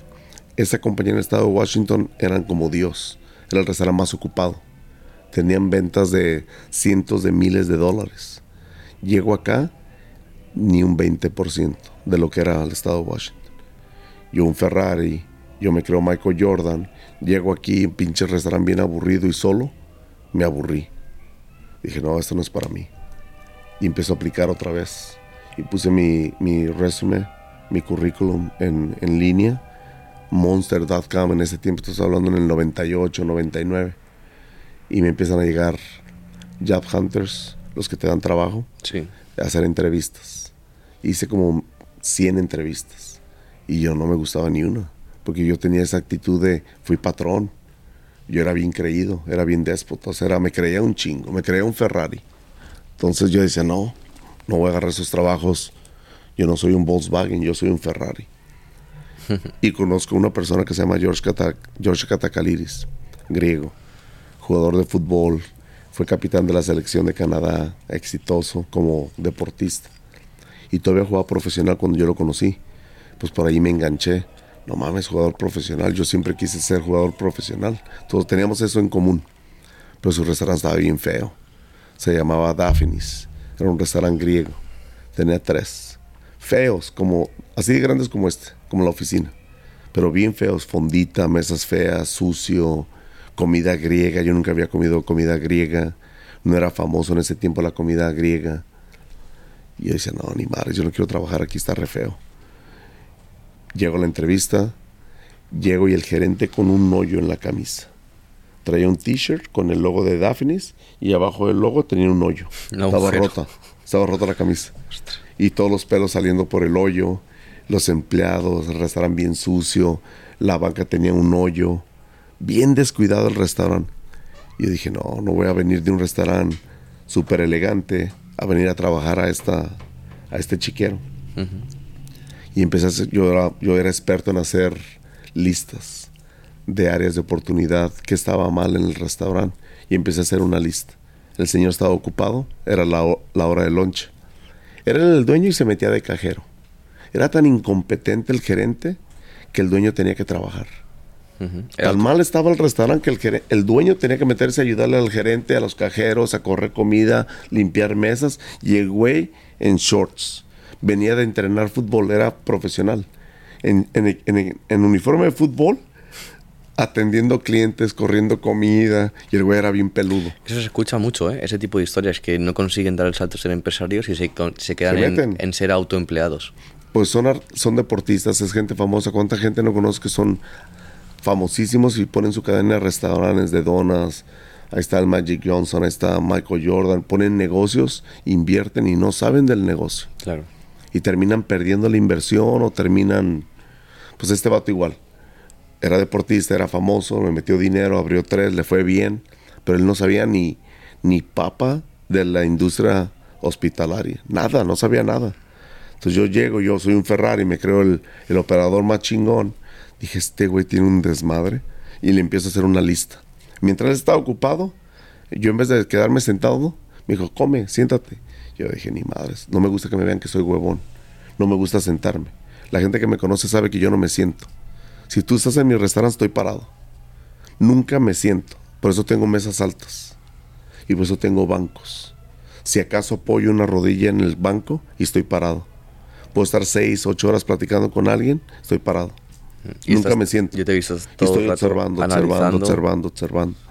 Entonces, para no estar sentado, me paré, agarré una libreta, pluma y empecé a hacer una inspección. Pasa el lonche, dos horas, y ahora sí hay que sentarnos a comer, órale, platicar. Me dice, te vi apuntando, ¿qué tanto apuntabas? ¿Quieres ver? Me dice, sí. Le aviento la libreta.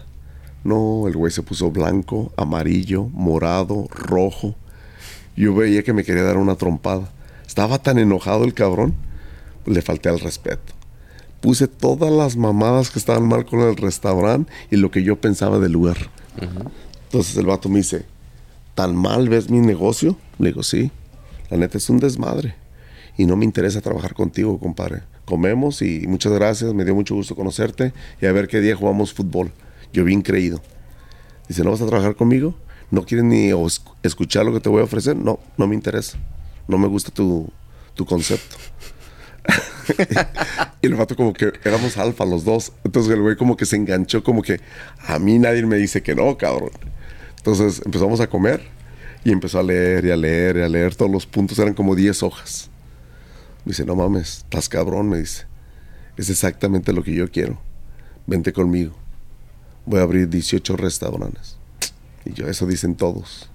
No te creo. Es muy difícil abrir 18 restaurantes. Pero él tenía dinero, él tenía plata, ¿no? Porque Pues sí, pero- ganaba bien.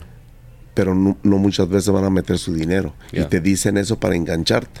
Entonces, trucha, si estás oyendo este podcast, no todo lo que brilla es oro. Si te dicen que tienen mucho dinero, sí, tendrán mucho dinero, pero es de ellos. ¿Quién te dice que sí lo van a invertir?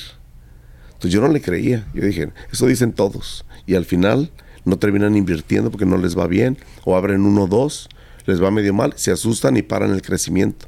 Yo no me quiero quedar en una fondita de dos, tres restaurantes. Yo quiero ser alguien grande.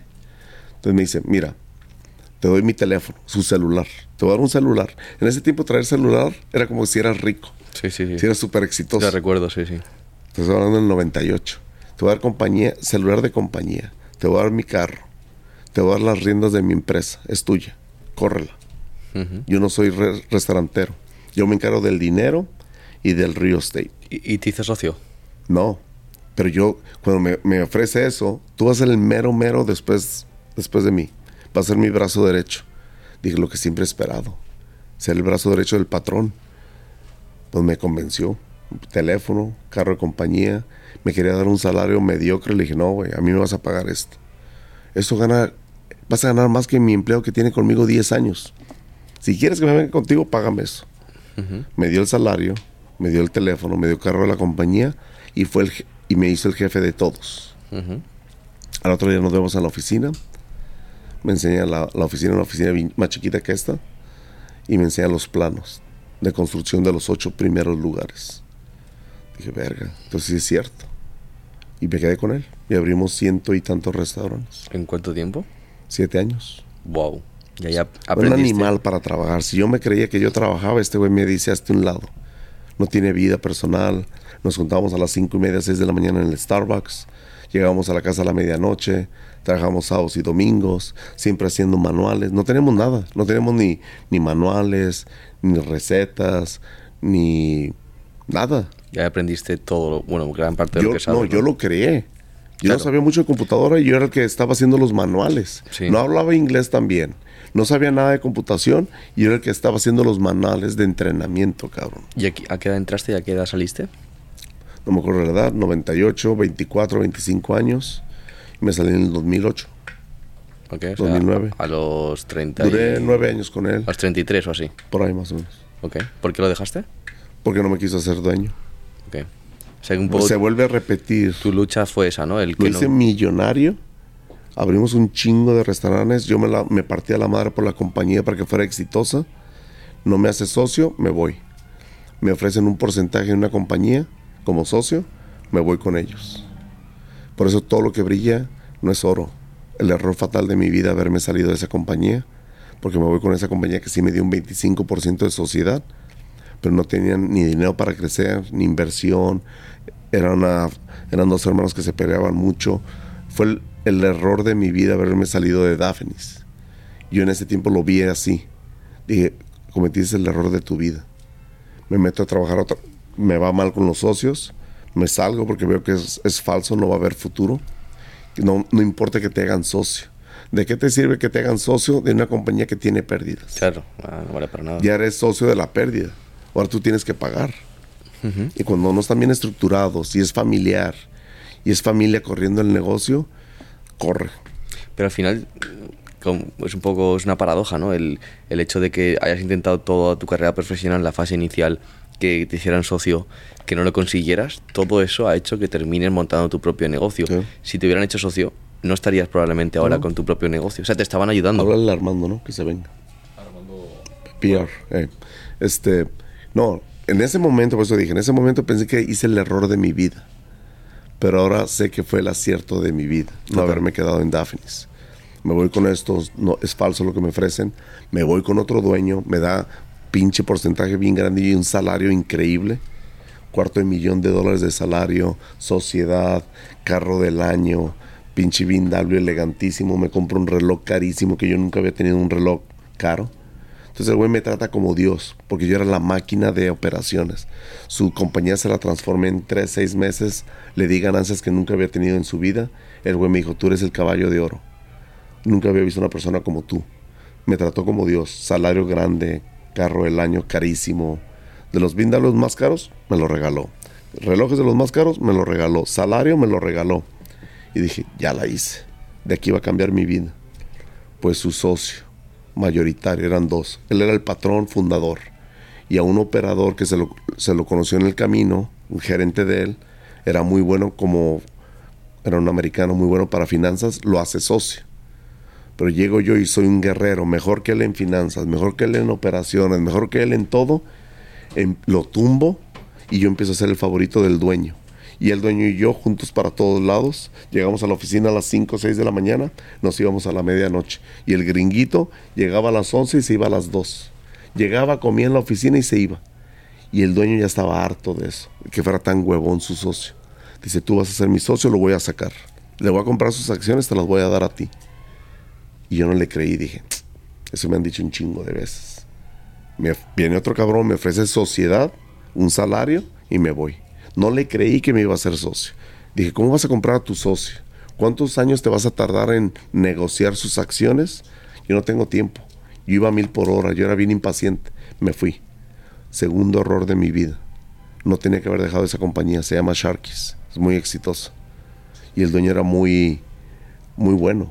Era como yo, era muy apasionado, sabía el negocio, bien trabajador. Pero no le creí. ¿Cuántos restaurantes tienen ahora? En ese tiempo tenían unos 18 o 20 restaurantes. Yo le ayudé a abrir unos cuantos. Ahorita han de tener unos 26, 27.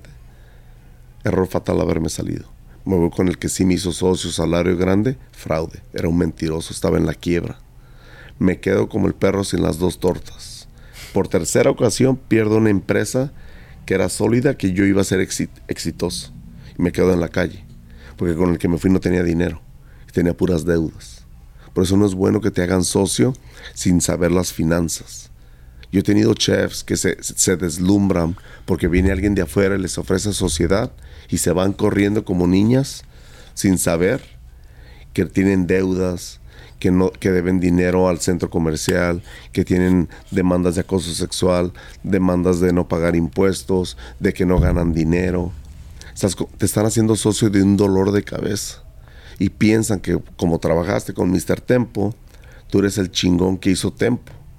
Se han robado muchísimos de mis brazos derech- derechos pensando que ellos son los creadores de mi concepto, que son los exitosos, que si se llevan a ese, ese individuo van a tener el éxito que tiene Tempo.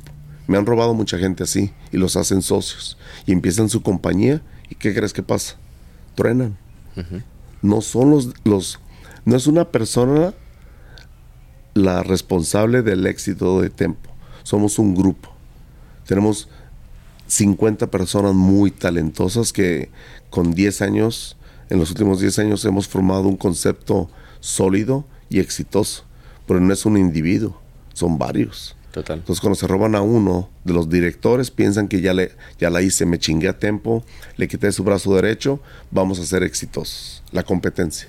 No es así. Que al final es como un equipo de fútbol. Puede marcar el gol uno, pero para que lo pueda marcar No, tiene que no haber un defensa, así. un portero, un Aquí tenemos guardameta. marketing, tenemos contabilidad, tenemos operaciones, tenemos, o sea, es- son diferentes departamentos exitosos y súper apasionados y súper entregados para que el éxito sea diario.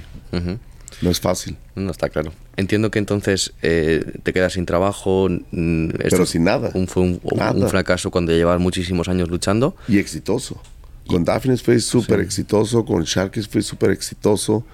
Me engaña esta persona, me quedo con él, no hay dinero, me salgo y me voy de verdulero, cabrón, A vender verdura. a vender verdura. O sea, Me quedé aquí. sin nada, como lo que me pasó en Seattle, que me quedé sin casa, sin restaurante, sin dinero, con la mano quebrada, sin un dólar en mi bolsa, porque todo el dinero lo tenía en la cuenta de banco. Pero cuando me saca el socio, me congelan la cuenta, Ostras. entonces el dinero se queda dentro de la empresa, No me lo creo. de la empresa, Para pagar deudas. para pagar. Entonces yo me voy sin dinero. No me lo Acá creo. me pasó igual. Me quedo sin dinero, sin trabajo. La madre que voy a hacer. Madre Me voy a vivir con mis suegros. Nunca había hecho yo eso. Yo juraba que nunca iba a vivir con alguien. Yo me choca vivir con. Yo soy muy solitario y me gusta mi privacidad. Y soy muy mamón con mi ropa. Y soy muy mamón con mis cosas. Me fui a vivir con los suegros, cabrón. Que tu vida ha sido constantemente una Dije, montaña rusa. No mames, nunca. No tenía dinero, no tenía trabajo. Perdí la casa, perdí todo. Irte a vivir con los suegros y sin tener trabajo y sin producir un penny. Una- unos clientes míos, multimillonarios, súper exitosos en el mundo de la verdura, me dicen, vende con nosotros. Tú tienes un talento. Hay que empezar una empresa. Nosotros somos los muy poderosos en venta de verdura, fruta y verdura, a las tiendas grandes. Kroger, Bonds, Ralph's, Walmart. Ellos venden por contenedores a todas las tiendas de supermercado. Dice, pero no le vendemos a los hoteles y restaurantes. Y tú eres experto en eso. Vamos a abrirte una compañía que se dedique a hoteles y restaurantes. Tú vas a ser el presidente y socio. Y me metí de verdulero. Bueno, pero, sin no- saber nada. pero estabas de presidente. No, eso es lo que pensé yo. Ah, Espérate, llego a la compañía y, ah, cabrón, pues, ¿dónde están los empleados? ¿Dónde están los camiones? eras tú todo, ¿no? Era yo todo. Yo iba a la medianoche al, al mercado de abastos, yo compraba la verdura y la fruta, yo cargaba el camión, yo era el chofer y empezar a activar cuentas, a abrir cuentas. Empecé a agarrar unos cuantos restaurantes que me conocían, unos cuantos hoteles, empezó a crecer, se hizo exitosa en tres meses. Ya no podía yo solo, contraté un chofer, pero yo era el que seguía yéndome a la medianoche a hacer las compras, le ayudaba a cargar al chofer y mandaba al chofer a hacer la ruta y yo me iba a cobrar o a agarrar más cuentas. Era de lunes a sábado, de 12 de la noche a 8 de la noche. Dormíamos cuatro horas. El peor trabajo que he tenido en mi vida. Si te dedicas a la, verdura, fruta y verdura en el mercado de abastos, mis, respet- mis respetos. Trabajan de noche toda la noche. Mientras tú, tú estás, el mundo está dormido, el mercado de abastos es de día. Estoy trabajando, preparando para cuando todo el mundo se despierte. ¿Y cuánto tiempo estuviste aquí? Un año. Y eso te... Y nos fue bien y aprendí. Yo soy territorial y soy perfeccionista y quiero ser el mejor. Me iba todas las madrugadas con mi tableta a entrevistar a todas las bodegas. A ver, señor Francisco, ¿usted qué vende? No, pues tenemos más de 100 productos. No, no, no. no. ¿Usted qué produce? No quiero, no quiero saber qué vende 100 productos. ¿En qué se especializa usted? No, pues tengo sembradíos de chayote, de chile, de esto. Ok, entonces son 5 cosas que vende, no son 100. Las horas las compra. Usted se especializa en estas cinco cosas. Y Usted tiene los campos de estas cinco cosas. Sí, ok. Francisco o Ramírez Prorus tiene estos cinco. Tiene sembradíos de estos cinco vegetales y frutas. Y empecé a hacer una base de datos. de todo el mercado de abastos, cabrón. Mis socios tenían 30 años en la industria y al último ya me hablaban y me decían, ocupo zanahoria, ¿dónde la puedo conseguir? Es Cuando se escasean las verduras, nadie tiene y es cuando se sube de precio. Pues yo tenía la encicl- enciclopedia de todos los contactos y más ponía zanahorias. Y me salían todas las bodegas que, que se especializaban, que sembraban zanahoria. Y me fue muy bien. Yo ganaba dinero en nomás hacer, en, en hacer el conecte. Ok, ahí te va el contacto. ¿Cuánto ocupas? No, ocupamos 300 cajas. Ok, la conseguí a 5 dólares. Ok, la vamos a vender en 10. Ok, vamos mitad y mitad en la ganancia. So, me ganaba 2 dólares 50 por 300 cajas. Yo ganaba 6 mil dólares sin hacer nada. Siendo el intermediario, ¿no?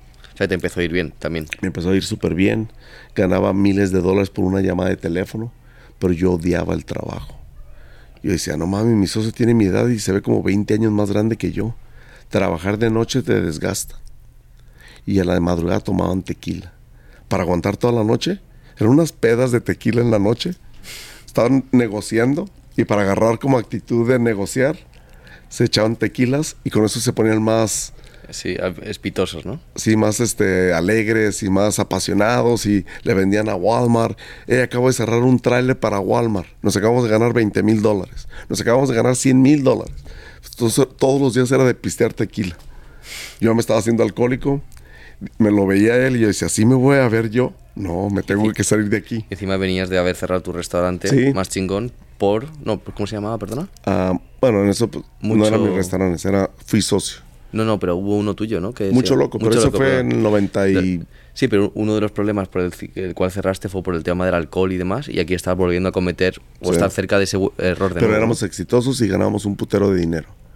Pero a mí nomás me pagaban 500 dólares a la semana. 500 dólares a la semana porque éramos socios y tenemos que sacar la inversión. Entonces yo cuando yo me fui a vivir en un departamento en Huntington Park de mil dólares al mes o de 800 dólares al mes con cucarachas, sin muebles. De haber tenido el éxito, el, el Vindalio más caro, la oficina más mamona, el condominio más mamón, a vivir en un, con- en un condominio, un departamento de lo más culero en Los Ángeles, sin dinero. Ahí es cuando yo dije, ¿qué estoy haciendo? Y es cuando estaba de verdulero.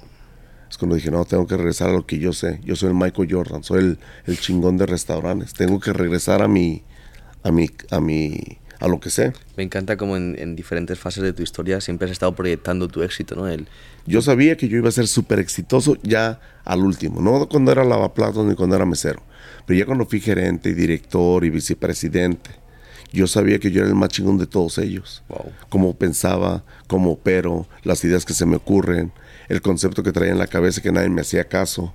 Entonces yo sabía que yo podría ser el restaurantero más cabrón de California, pero ocupaba que alguien me, echaba la- que me echara la mano, que me prestara dinero. sí, que, que, que, creyera, que creyera en ti y Que apoyara tus creyera en mí, sueños. que me diera un milloncito y ponemos un, un concepto y lo vamos a hacer. Nadie me daba nada, ni me, ni me, me, me prometían 100 mil, 200 mil de préstamo, al último no, no me los daban. Entonces, siempre me faltó alguien que me echara la mano. Tenía la experiencia, traía las ganas, pero no tenía el dinero. Entonces, cuando conozco esta familia italiana, tenían tres restaurantes muy exitosos, entre comillas, y les duele que les diga esto, se encabronan cada vez que hablo de esto, pero es la verdad. Eran exitosos, vendían mucho, pero no tenían ganancias. El abuelo, el fundador, el papá de ellos, creó un imperio, una compañía en el 70 y la hizo famosa. Y de ahí se mantuvo toda la familia y todos los hijos y los nietos y los sobrinos. Pero eran tantos que se querían mantener de la pequeña empresa de tres restaurantes que la empezaron a, a sangrar. Ya estaban en números rojos. Cuando me conocen a mí, el presidente me contrata para tres restaurantes. Y yo le dije, cuando me- de verdulero.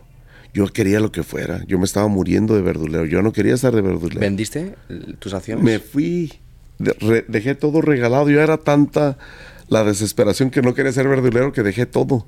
No pedí cuentas, no pedí ganancias, no pedí. Ahí está, compadre, seguimos siendo amigos.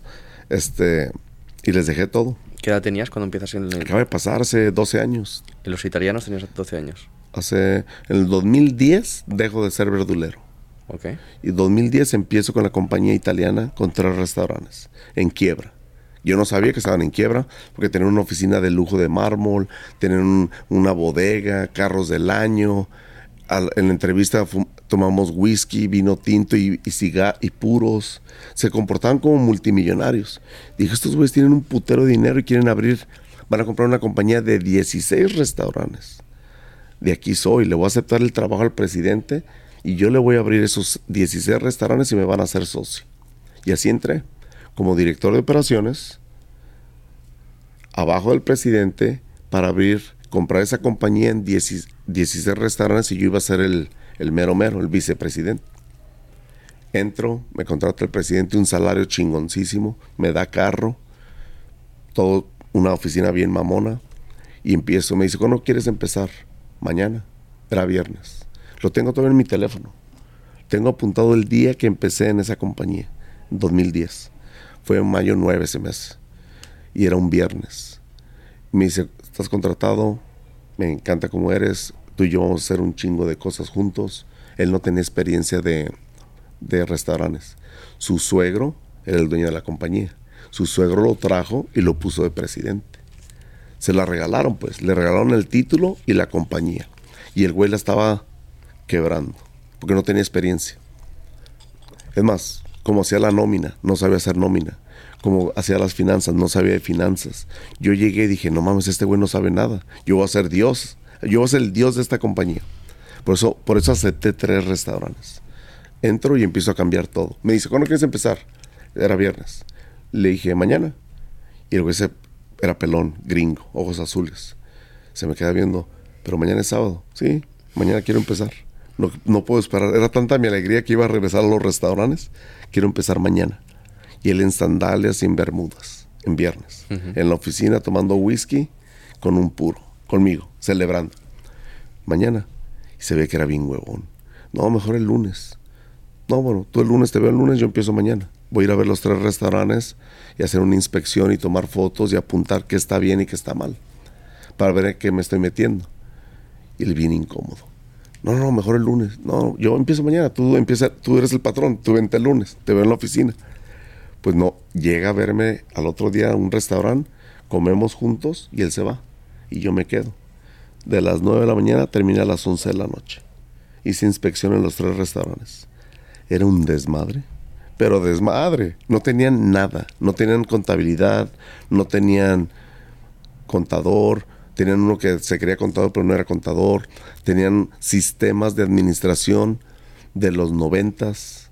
Iban como 20 años atrás, no sabían hacer el punto de venta, el POS, no sabían que podían transferir los fallos por la computadora, no sabían que podían mandar los reportes de nómina por la computadora, por el mismo POS podría sacar la información virtualmente desde mi oficina. Yo no tenía que ir al local, no tenía que ir al restaurante. Ellos cada dos semanas mandaban a alguien a, a ir al restaurante a imprimir los reportes de nómina para hacer la nómina. Iban a mandar un chofer a imprimir, imprimir, imprimir, los agarraban, los traían a la oficina y hacían perro. Estaban muy anticuados, ¿no? No mames, no sabían nada. Cuando yo veo eso le dije, no, yo me voy a meter de mi computadora a cada sitio, yo voy a sacar los reportes, yo voy a hacer la nómina, yo voy a hacer la contabilidad. Le empecé a quitar la chamba. En tres meses lo corrí. No sé nada. Y siendo familiar. Y se, gastaba, y se ganaba 300 mil dólares hace 12, 13 años.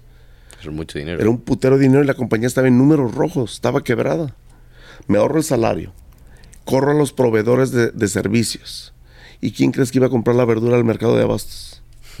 Como ya me había hecho experto, dije, yo la compro. Tienen camiones, yo voy a ir a comprar la verdura. Me ahorraba 20 mil, 30 mil dólares al mes en ganancia, 300 mil del salario de él. En tres meses puse la compañía en números verdes. Qué bueno. En tres meses. El dueño ve eso y me dice, no mames, eres una chingonería vamos a comprar los 16 restaurantes y tú te vas a encargar. Le dije, no vamos a comprar nada, ustedes están en la quiebra, no pueden comprar ni uno, cabrón. ¿De dónde? No tienen dinero y no saben operar y no tienen sistemas. No tienen un buen sistema para abrir esos 10 restaurantes. Es más, no pueden comprar ni uno. No tienes un buen sistema. No tienes un, no tienes entrenamiento, no tienes listas, no tienes eh, la Biblia, la misión, un checklist para que los, los gerentes abran, un checklist para que el gerente cierre. No, no tienes nada, no tienes un sistema. Es lo que estoy yo haciendo, partiéndome la madre los siete días de la semana en la computadora, creando las formas de entrenamiento para tener estructura. No compres nada. Y el que se lo estaba vendiendo era mi ex socio, cabrón. El que me estafó, que me hizo socio 50% que estaba en la quiebra. Él les vendió la compañía en millones de dólares. Y yo le dije al dueño, eres un pendejo. Esa compañía está en la quiebra. No, Jorge, mira los números. Esos números son falsos. Yo fui presidente de esa compañía. Esa compañía yo no la agarro ni gratis. Ni aunque me la regale el señor, la quiero. Ni aunque me regale cinco restaurantes. Ahí te van, te los regalo, no los quiero. Venden muy poco, están destruidos, están infestados de, de cucarachas, están en números rojos y tienen una reputación de la chingada. Nadie quiere entrar a comer. Le dije al dueño, ¿has ido a comer ahí? Sí. ¿Has ido 10 veces a la hora del lonche? No. ¿Has ido 10 veces a la hora de la cena? No. Entonces, ¿cómo sabes que venden eso? Tienes que ir a acampar, vas, te sientas, vas a ir la próxima semana todos los putos días en la mañana, a la hora del lonche, te vas a sentar. Y cuentas. Me vas a contar cuántos clientes entran. Y tu hijo se va a ir en la noche y vas a hacer lo mismo. Regresaron, tenías razón. Venden un 10% de lo que nos dijeron. Eso es ilegal, ¿no? Era ilegal. Entonces le dije, le hablé a mi ex patrón, al, griego, al chingón, al que abrimos 100 restaurantes y le dije, échame la mano, voy a demandar a ese hijo de puta. Lo voy a demandar por fraude. Ya firmaron estos pendejos de comprar toda la compañía y se están encharcando, se están comprometiendo a una deuda de tantos millones de dólares. Van a fracasar, o sea, nos vamos a ir a la quiebra. No, yo te ayudo. Él es bien guerrero, bien bueno para negociar, griego, bien codo, no le gusta gastar pennies, es un Rottweiler para negociar, es muy bueno para... Es más, es demasiado bueno para negociar que a veces se asustan los futuros socios o los dueños de centros comerciales que perdemos la transacción. Es tan agresivo que perdemos la transacción pide de más, pues. Porque en una negociación yo creo que algo muy importante es que ambas partes ganen. Y por lo que cuentas, solamente gana él, ¿no? Él, siempre. es un Rottweiler. Para él es, yo soy más chingón que tú, soy más inteligente que tú, te voy a ganar la negociación. Y yo a veces le decía, pues, sí, qué chingón, la perdimos, pendejo. O sea, era, yo le decía a la señora, ya, ahí está bien, güey, o sea, está a buen precio. No, el güey terco. Haz de cuenta, si tú esto, tú sabes que puede valer dos, tres dólares. El güey llega y te decía, te doy 50 centavos. No mames, vale 3. ¿Cómo, ¿Cómo, me ofreces 50 centavos si vale 3?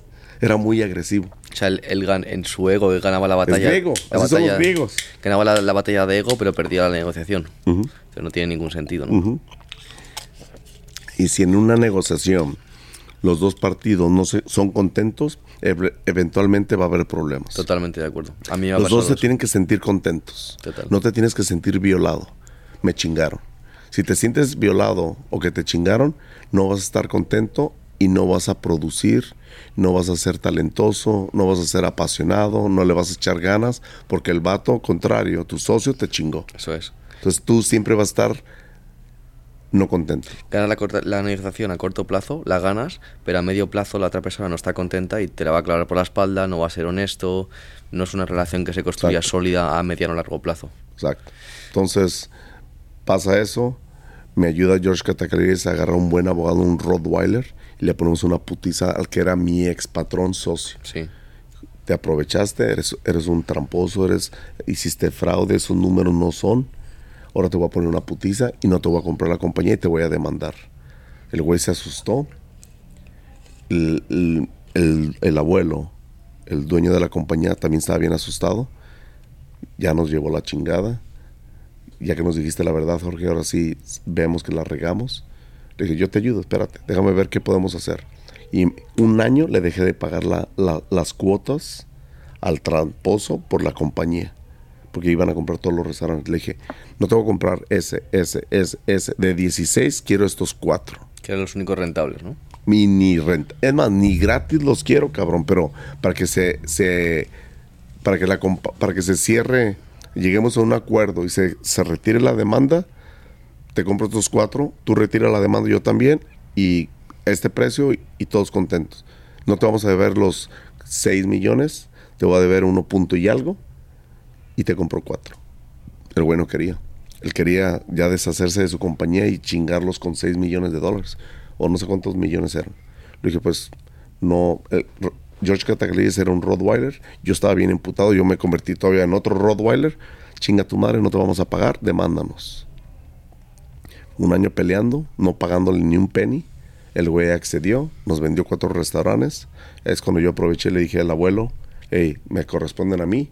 Yo salvé la compañía, yo te arreglé tu pinche compañía, yo la hice, la hice que estuviera en números verdes, yo te salvé el trasero, te corrí a tu yerno huevón, te acomodé a tus hijos que estén trabajando y no estén todos mamando de la compañía, ya estamos en números verdes, esa compañía me corresponde a mí.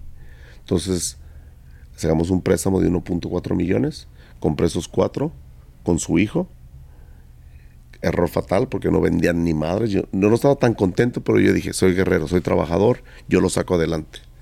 Compramos los restaurantes, abrí uno en mayo 2010, otro en junio 2010, otro en julio y otro en agosto. Abrí cuatro restaurantes en cuatro meses. ¿Por qué con su hijo?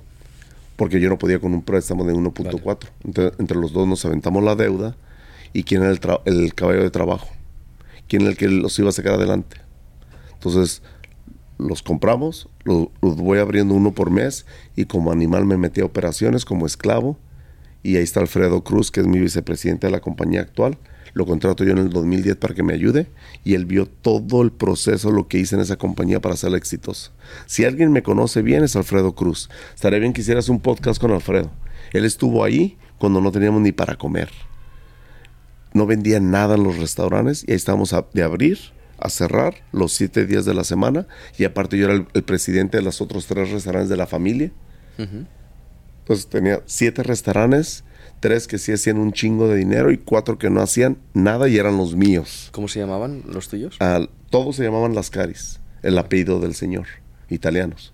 Entonces era una megaputiza mental, un challenge, un reto, porque ¿cómo voy a sacar a flote esos pinches restaurantes culeros, destruidos, sucios, con mala reputación, ¿cómo los voy a sacar adelante si ya casi nadie quiere comer pasta? El concepto era viejo, de los 70s, 80s. Entonces yo quería algo moderno. Y es cuando 2010, 2011, 2012 me, me maté abriendo y cerrando los restaurantes, tratando de parar el sangrado. Yo no quería ganancias, yo nomás que no, no perdieran dinero y poder pagar el préstamo. Entonces fue lo que hice por dos años. Hacerlos que no fueran, que no sangraran, que no tuvieran pérdidas y poder pagar la deuda, aunque yo no me pagara nada. Yo no ganaba nada más que mi salario de, presidente, que era una miseria. Yo de buena gente no le quise cobrar mucho al, abuelo, al papá. Si yo hubiera querido ser ventajoso, pido los 300 mil que ganaba el presidente, su yerno, pero yo veía la situación de la compañía que yo le dije, págame 150, está bien no voy a agarrar los 300. Eso lo invertimos en la compañía. Error fatal. Yo del ser humano se aprovecharon. Esa familia se aprovechó un chingo de mí y les duele que les diga esto y les duele que les diga que yo fui el que saqué su pinche compañía adelante y los hice exitosos otra vez y después me chingaron con millones de dólares. Pues esa es otra, otra situación que no quiero hablar. O sea, tu carrera al final has ayudado a muchísima gente. Siempre se aprovechan del pendejo, del trabajador, del apasionado, del buena gente. Por eso te digo a la cámara, no te dejes. Si eres talentoso, si eres trabajador, si eres apasionado, pero que realmente lo seas. Porque hay 99% de las personas se creen chingonas, exitosas, buenas para trabajar. Y así tengo muchos gerentes que se creen Dios, que son los mejores. No eres el mejor, compadre. Tienes un chingo de errores y eres flojito y eres mentiroso y los empleados no te respetan. Y si yo veo 100 errores, tú ves 10. Entonces, quieres llegar a ser un chingón, exitoso, tienes que pulirte, tienes que hacerte una autoevaluación todos los días de verte al espejo y decir, ¿qué hice bien ayer? ¿Qué hice mal? ¿Cómo puedo mejorar? Ser muy crítico, ¿no? Tienes que ser el más crítico de todos, contigo mismo. Y patear del trasero. Tú viste ayer cómo llegué y cómo me molestan las imperfecciones. Y a ellos parece que no les importa. El ruidito del refrigerador, ¿cómo te dije? Apágalo. O sea, estoy siempre alerta. Cómo llegué, como de las tazas, levanté el cuadro. Muy perfeccionista. O sea, no mames, la gente ya no tiene eso, no ven las imperfecciones, se acostumbran a tener caos en su vida. ¿Crees que el perfeccionismo te ayuda a avanzar más lento pero más sólido? El perfeccionismo te lleva al éxito. No hay otra manera de llegar al éxito. Siendo cuachalote, como decía mi abuela, o sea, siendo, no sé cómo se diga cuachalote. No he entendido, este, pero como, cabeza loca, ¿no? no, no, no, desorganizado, mal hecho, hacerlo al aventón.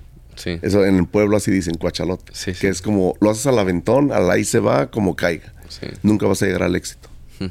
Nunca. Porque va Tienes rápido. que ser perfeccionista, apasionado, trabajador, buena persona, detallista, tener mejor servicio con tus clientes, que se sientan. Eso es lo que me pasa, le pasa a mi compañía ahorita, que no tienen eso, porque no estoy yo en los restaurantes. Entonces, quieres ser exitoso, trabajas para mí, sé eso, replica lo que nos hizo famosos, el mejor pinche servicio al cliente del mundo. Trata a los clientes como Dios. A un cliente nunca se le dice que no. Si abres a las 11 de la mañana y hay clientes afuera, ¿qué te cuesta abrir la puta puerta y abre a las 10 y media? Los gerentes son, son tan pendejos que dicen, es que, ah, dice ya a las 11, abrimos a las 11. No, pendejo, abres ahorita y los pasas. Esa era mi actitud cuando yo estaba en los restaurantes. No hay horario. Hay gente, entren. Se cierra a las 11 de la noche. Hay gente, no se cierra. Hasta que se va el cliente. Llega uno a las once y media y ya cerramos. Pásele, compadre. Si no le importa que estamos limpiando, pásale, yo te atiendo. O sea, no cerráis cocinas hasta la hora No, que, pero los gerentes son huevones y son son víctimas, te victimizas. Somos bien víctimas los humanos. Ya trabajé mucho, no has trabajado mucho, no has trabajado 150 horas a la semana, no has trabajado 30 años. Deja de decir babosadas. Tienes un día de descanso. Yo duré años sin día de descanso. Y nunca me victimicé, es más, me apasionaba y me, me creía más porque hey, tengo tantos meses sin descansar. Yo me sentía orgulloso, yo decía, no mames, soy una máquina, tengo tantos meses sin descansar, trabajando 18 horas diarias, pero ve lo que estamos logrando, ¿Tu energía de dónde la sacas? ¿Dónde- de el dónde la- éxito. ¿Pero de dónde la sacas cuando, no había, éxito- cuando no había éxito? No, pues te metes, mi terapia es meterme de lleno al trabajo, esa es mi terapia. Si, si me pongo ocupado, no tengo tiempo para pensar pendejadas. No te da tiempo de estar de- depresivo, no te da tiempo de estar triste, no te da tiempo de, de, de nada. No, no tienes estrés porque estás trabajando. Al trabajar se te quita el estrés. Al trabajar vas, vas saliendo del hoyo. Si tienes un chingo de deudas, no te quejes, métete a chambear. Y eventualmente, si tienes deudas, habla con tus proveedores y renegocia con ellos. Pennies to the dollar. Si te debo un dólar, te voy a pagar 50 centavos, compadre. No te lo voy a pagar ahorita, dame chance. Dame chances de pago, pero te voy a pagar. Y te metes a trabajar de lleno y no, no eres huevón y no, como le digo a mis gerentes, ¿por qué tienes tres gerentes? ¿Por qué tienes hostes? ¿Por qué tienes dos de seguridad? ¿Por qué tienes corredor de comida? No hay gente. Tú como gerente puedes sentar a la gente. Tú puedes saludarlos, tú los puedes sentar, tú puedes llevar bebidas del bar a la mesa, tú puedes andar de floater. No ocupas hostes, no ocupas corredor, no ocupas gerente, no ocupas... O sea, los, los gerentes o los humanos son tan huevones que se rodean de extra gente para ellos no hacer nada.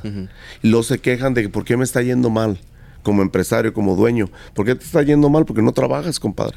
Yo lo, sí que- lo que sí que he comprobado en Estados Unidos es que en el sector de la restauración hay muchísimo más empleados que en Europa.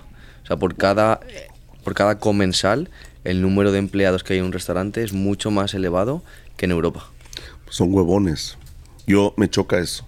Se le llama productividad. Yo tengo una fórmula de que cada empleado tiene, cada empleado tiene que producir cierta productividad por hora de, de- Claro. de nómina. ¿Cómo de rentable es un empleado? ¿Cómo de rentable Una- es cada una- filete? Una, una hora de labor equivale a 20 dólares por un empleado.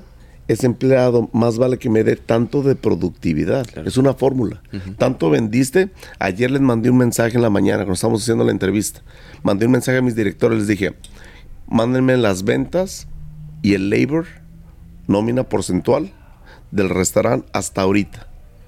Bien inteligentes mis directores. Me mandan el dinero. La facturación, ¿no? No, me, me mandan lo que han gastado en nómina, en dólares. Y les contesto bien majaderamente. ¿Qué crees que soy pendejo?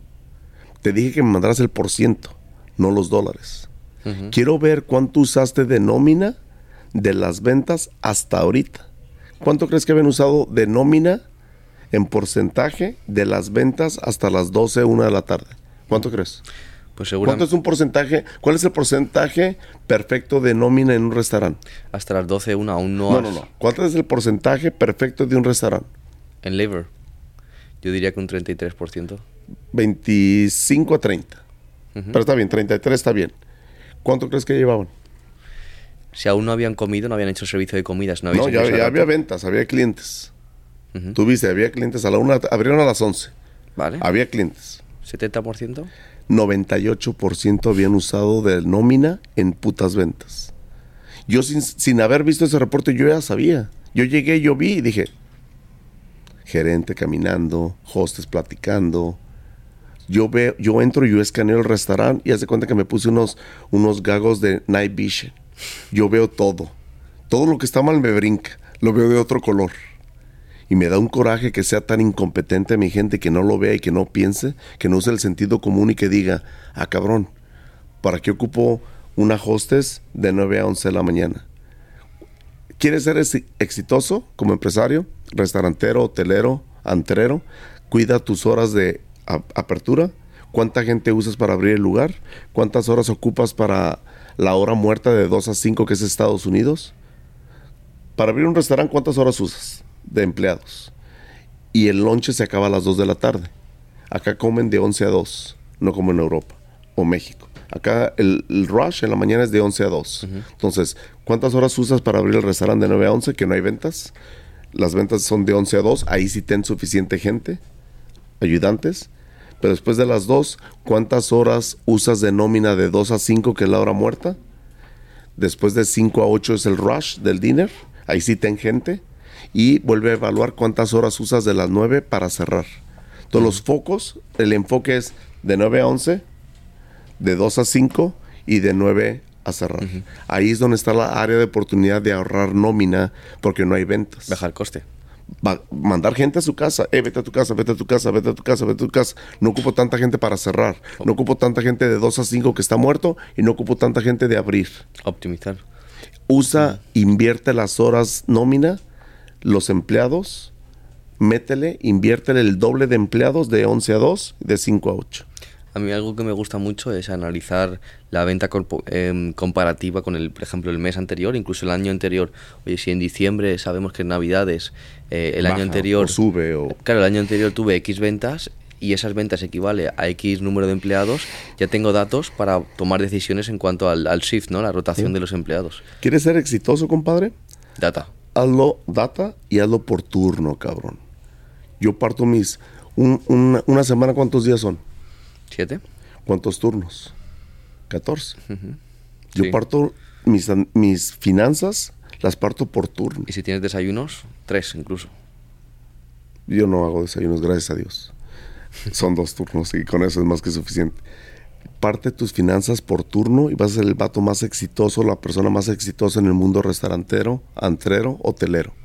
Parte tus finanzas en 14 turnos un mes ya es muy tarde. Ya pasó el mes, ya, ya, es muy tarde. Ya pasaron cuatro semanas de venta, de nómina, de gastos de agua, de químicos, de toallas, de, de seguridad, de, de cosas, cosas que no se ocupan gastar. El aire acondicionado prendido, las luces prendidas, dando toallas de más a los empleados, dejándolos que usan los químicos como ellos quieran. Los dejas estar en el celular platicando. No platiques no estás en tu, te veo en tu celular, te vas a tu casa. Es más, te veo en tu celular, te suspendo una semana. Te veo dos veces en tu celular, pierdes el trabajo conmigo. Si te veo platicando con otro empleado, te vas. Platica con el cliente, no platiques con tu compañero. Crea una, una experiencia al cliente inolvidable. Que el cliente diga, wow, el empleado me trató de poca madre. Ah, no, llegas a un restaurante y están platicando entre ellos. Y si tú les llamas la atención de que ocupas algo, hasta se molestan. Es fácil ser exitoso en este mundo restaurantero, pero somos flojos. Lo que tú quieres decir es que hay que sacar la rentabilidad por cada turno. Es decir, en la comida tiene que ser rentable eh, los costes versus la facturación y luego también de forma independiente la cena y así todos los días. No puedes sacar... Dos turnos. No puedes sacar, hoy este mes he sido rentable. Claro, pero habrá días buenos, días malos, comidas buenas, comidas malas. ¿Cómo crees que salí yo de la quiebra? cómo levanté esos cuatro restaurantes que no vendían nada, no tenían ventas. Vendían, cuando yo lo compré, que gracias al, señor este que paz descanse acaba de morir, compró una compañía que no vendía nada. Vendían seis mil, un, restaurante que compró vendía ocho mil dólares a la semana, cabrón. Joder. A la semana. Y se lo vendieron como si vendía 150 mil dólares a la semana. Entonces, ¿cómo crees que saqué a, a, flote una compañía que no, ven, no tenía ventas? ajustándote el cinturón Claro. y tomando tres posiciones. Como gerente tú tienes que tomar tres posiciones. Tú puedes ser la hostess, el cajero, el host. Puedes ser el, el que sienta a la gente, el que lo recibe, lo sienta. Puedes llevarle tú las bebidas y tú puedes empezar la orden para el mesero con tu tableta. Ah, mucho gusto, bienvenidos. Yo los voy a empezar a atender mientras llega su mesero. Y las bebidas o algo así. Lo que sea, atiéndelos, dale la bienvenida, siéntalos y tú empiezas a atender. ¿Qué les, qué les traigo para empezar? Una bebida, una margarita, una cerveza, unos chips y salsa, un guacamole. Empieza la mesa y ya se la transfieres al mesero. Ayúdale al mesero a cobrar. Ayúdale al, mes- al mesero a levantar muertos, a limpiar la mesa. Los, los gerentes son la, la- la posición que más puede ayudar al, al empleado, porque no tienen una posición fija. El gerente puede estar ayudando en todos los sentidos. El gerente puede ser el más trabajador y el más eficiente y el más exitoso y al que más quieran los empleados. Pero no, somos huevones. Siempre el humano está viendo la manera de, le entre menos haga, mejor para mí. Total. Si no me ve el patrón y entre menos haga, voy ganando y me lo estoy haciendo pendejo. Tienen la mentalidad del humano de que, ah, si no trabajo, me lo estoy chingando, me están pagando y no estoy trabajando y ellos se ríen entre ellos mismos como diciendo, me estoy aprovechando del patrón Pero ahí también y estoy ganando. No estás ganando, pendejo. Te estás perjudicando tú mismo porque es tu futuro. Te vean o no te vean, trabaja, sé el mejor, sé el más apasionado, el más trabajador, porque eventualmente alguien se va a dar cuenta y te va a sacar de gerente, te va a poner de socio. Vas a llegar al éxito. Y si no es tu patrón, tú eventualmente vas a ser patrón. Entonces, ¿qué, qué mensaje le están dando a tus empleados que te ven que eres bien huevón? Que no les ayudas a nada. Que pasas y ves un papel en el piso y no lo levantas. Estás liderando con el ejemplo para lo bueno y para lo malo. Y ahí creo que es el reto de un gran líder, inspirar a otras personas a que se- ellos mismos se conviertan en líderes y se puedan empoderar. Y, y ahí pueden sacar su mejor versión. Y si tú como líder dices, oye, quiero esto así, A, B y C, inspiras desde la, desde la intención y desde el comprender el por qué tú das esas órdenes o, o haces estas cosas, yo creo que ellos lo van a hacer. Pero si recogen el papel sin entender el por qué, ahí yo creo que deja de ser liderazgo y empieza a ser como una orden, ¿no? Es como ayudarle a alguien a cruzar la calle.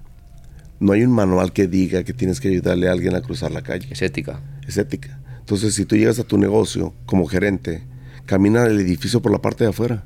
Ve las ventanas, ve la banqueta, ve la zona de basura, ve las, las agarraderas, ve el, el puño de la puerta, ve la ventana. Analiza tu negocio de afuera para adentro y haz un checklist. ¿Cuántos de ustedes tienen negocio, o eres gerente, o eres patrón, y entras y ni cuenta te das que está la, la ventana sucia, el neón no funciona la letra O de Open, los- el letrero de afuera está apagado, Y lo la zona de basura está sucio, hay cartones allá afuera, hay colillas de cigarro, hay basura en el estacionamiento. Ah, pero la, la contestación del mediocre. Pero el estacionamiento no nos corresponde, patrón. No te estoy preguntando si nos corresponde o no nos corresponde, cabrón. Es, eh, es percepción del cliente. Es parte de la experiencia. No es de nosotros, sí, tienes razón, es del centro comercial. Pero está enfrente de mi restaurante y ahí se estacionan mis clientes. Yo desde el estacionamiento llego, llego analizando. Llego ahorita, las escaleras, hay algo en la escalera y nadie lo ha levantado. Sí, es parte de la experiencia. Es como- Ayer, cuando llegábamos que me estabas grabando, yo hablando con el ballet, había un papelito a un paso de él. Tú me estabas grabando y yo era tanta mi pinche, yo quería levantar ese pinche papelito. No lo La puedes gente no evitar. lo ve y el vato tenía ahí parado dos horas. No lo puedes evitar. Y te pienso que si voy ahorita sigue el puto papelito ahí cerca del ballet. O sea, no mames. No, no hay que ser perfeccionista, sin duda. En este país sí se puede ser exitoso. En nuestros países, desgraciadamente, es muy difícil llegar al éxito. Allá sí te la creo, está muy cañón. He conocido gente muy trabajadora, En muy. México. Sí. Muy trabajadora, muy inteligente, muy capaz, muy enfocada, muy apasionada, muy responsable y nunca salen de pobres. Acá sí se puede. Acá con. Siendo medio pendejo, a medias, haciendo las cosas a medias, llegas al éxito. Alguien que tenga pasión y sea inteligente y responsable, te haces millonario. Yo creo que muchas veces hay que dar el salto que tú diste, que a lo mejor el tuyo fue forzado por tu familia, pero quién sabe, a lo mejor lo hubieras dado igualmente en un futuro para poder salir de tu zona de confort y llegar a, a lo más, al éxito más grande que tú quieras conseguir, ¿no? No, pero ve, ve mi situación. Me he caído tres, cuatro veces de quererme en la calle. Un humano cualquiera, una persona normal, ya hubiera tirado la toalla. No, no. Me hubiera tirado las drogas, me hubiera ido a la calle, me hubiera regresado a México, me hubiera dado depresión. Es más, ya me hubiera matado. Pero en el primer error, ¿eh? No, en lo- no en el segundo ni el tercero. Pues ya van tres que dices fatal de quererme matar. Es, es ser terco en la vida, ser apasionado, no darte por vencido nunca. ¿Y cómo enfrentas la posibilidad de que pues, probablemente quede algún fracaso más? Ese es el miedo más grande, por eso trabajo los siete días de la semana, por eso soy tan mamón, por eso soy tan estricto, por eso soy tan tóxico, por eso soy tan intenso, porque no quiero llegar a ese nivel. Por eso presiono a mi equipo, le exijo a mi equipo que sean perfeccionistas, porque yo, no- quiero volver a eso. Por eso, si ves en, en mis pláticas de éxito, en los últimos cinco años no he hecho nada. Yo soy el que está poniéndole el freno a la compañía. Yo he parado que ellos no sean millonarios por su por su falta de enfoque o su falta de profesionalismo o su falta de, de ganas de salir adelante. O sea, ¿piensas que tu equipo no está preparado para No, crecer no quieren. muy rápido? Tenemos la oportunidad de ser el grupo restaurantero más poderoso de Estados Unidos y ellos no quieren. Ujú. Yo ya soy millonario, yo ya soy exitoso, yo ya me puedo retirar mañana. No lo quiero hacer. Quiero crear un imperio, quiero dejar un legado y quiero ayudar a todo lo que pueda yo ayudar, sacarlo adelante, que sean millonarios, repartir el pastel. Pues si ellos no me ayudan, si ellos no pueden con un restaurante con las ventanas sucias, ¿para qué me meto en broncas? ¿Cómo vas a montar 100, no? Por eso no he abierto más restaurantes. Tengo cientos de inversionistas detrás de mí queriéndome dar dinero y abrir restaurantes por todo el mundo. Y yo no quiero. Tengo ahorita fácil, si yo quisiera 100 restaurantes que podríamos abrir en tres años con dinero de inversionistas. Pero yo no quiero. Pero ahí, es el reto que comentábamos ayer, ¿no? La escalabilidad. No es lo mismo eh, la estandarización de un producto o un servicio o un proceso cuando tienes un restaurante a cuando tienes 5, 20, 50 o 100. Tienes que ser mucho más estricto en todos los procesos cuanto más grande seas. Yo he visto compañías con 80 restaurantes y veo el servicio que dan y cómo tienen las ventanas y cómo los empleados les vale madre y los gerentes platicando, parados platicando. Llegué a Arizona, la gente me reconoce, me empezaron a pedir fotos. Y yo pues con pena porque toda la gente se me queda viendo los gringos como diciendo este vato quién es. Y todos los latinos en chinga, fotos, fotos, fotos. Me siento. Los dos gerentes, todas las dos horas que estuve yo ahí, ellos parados platicando. Y tenían un desmadre de restaurante. Es más, lo tengo en cámara, se me hace. Se me acerca una persona y me dice, Tempo, déle unas clasecitas. Todo lo que habla usted en sus videos, mire, tengo aquí 20 minutos, no me han traído mi bebida. Y ve a los gerentes platicando. Los clientes saben más que los operadores gracias a los videos que ven conmigo y me están diciendo los errores del restaurante y no son restauranteros, son clientes. Y se están dando cuenta de todos los errores operacionales. Entonces, porque me pregunto yo, ¿para qué quiero llegar a 80, 100 restaurantes otra vez y tener un desmadre como lo tiene este restaurante? Primero hay que sanear, tener unos cimientos. Ya, la neta, no sólidos. quiero hacerlo. Si ellos no lo hacen, yo no lo quiero hacer. Me voy a dedicar a la compañía de licor, a la compañía de fashion. Yo no quiero, no quiero dolores de cabeza, no quiero manchar la reputación, no quiero meterme en problemas financieros por culpa de gente floja que está debajo de mí. Si no tienen ganas de salir adelante, pues yo menos. ¿Por qué no despides a toda esa gente y atrás? No puedes, porque tú piensas que viene gente o hay gente fuera, capaz allá afuera, mejores de los que tienes. Eh, me ha pasado, hemos traído directores que son, según eso, una eminencia, unos chingones, y los conoces y No, no. Por eso te digo, ahorita ya todos somos actores. Todos te dicen lo que quieres oír. Saben actuar. Vivís en Hollywood, ¿no? Vivís en Los Ángeles. No, YouTube, También. TikTok.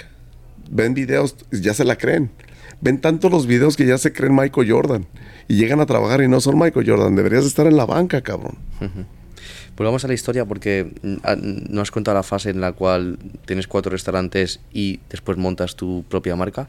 ¿Cómo es esa tra- tran- No, pues esos transición? cuatro restaurantes eran míos. Son míos, ya estoy como socio, pero no tiene mi concepto, no tiene mi nombre, no tiene mi, mi toque. Es del, del abuelo que empezó la compañía en el 70. Yo no me gustaba el concepto. Era muy difícil vender y convencer a los clientes de que fuera, que se hiciera viral, que se hiciera súper famoso, porque era un concepto de 30 años. Entonces yo siempre me peleaba con el socio. No, no me gusta, no me gusta, no me gusta la chingada, no. Pero, ¿y querías Pero yo ahí seguía porque tenía que comer y porque tenía una deuda de 1.4 millones.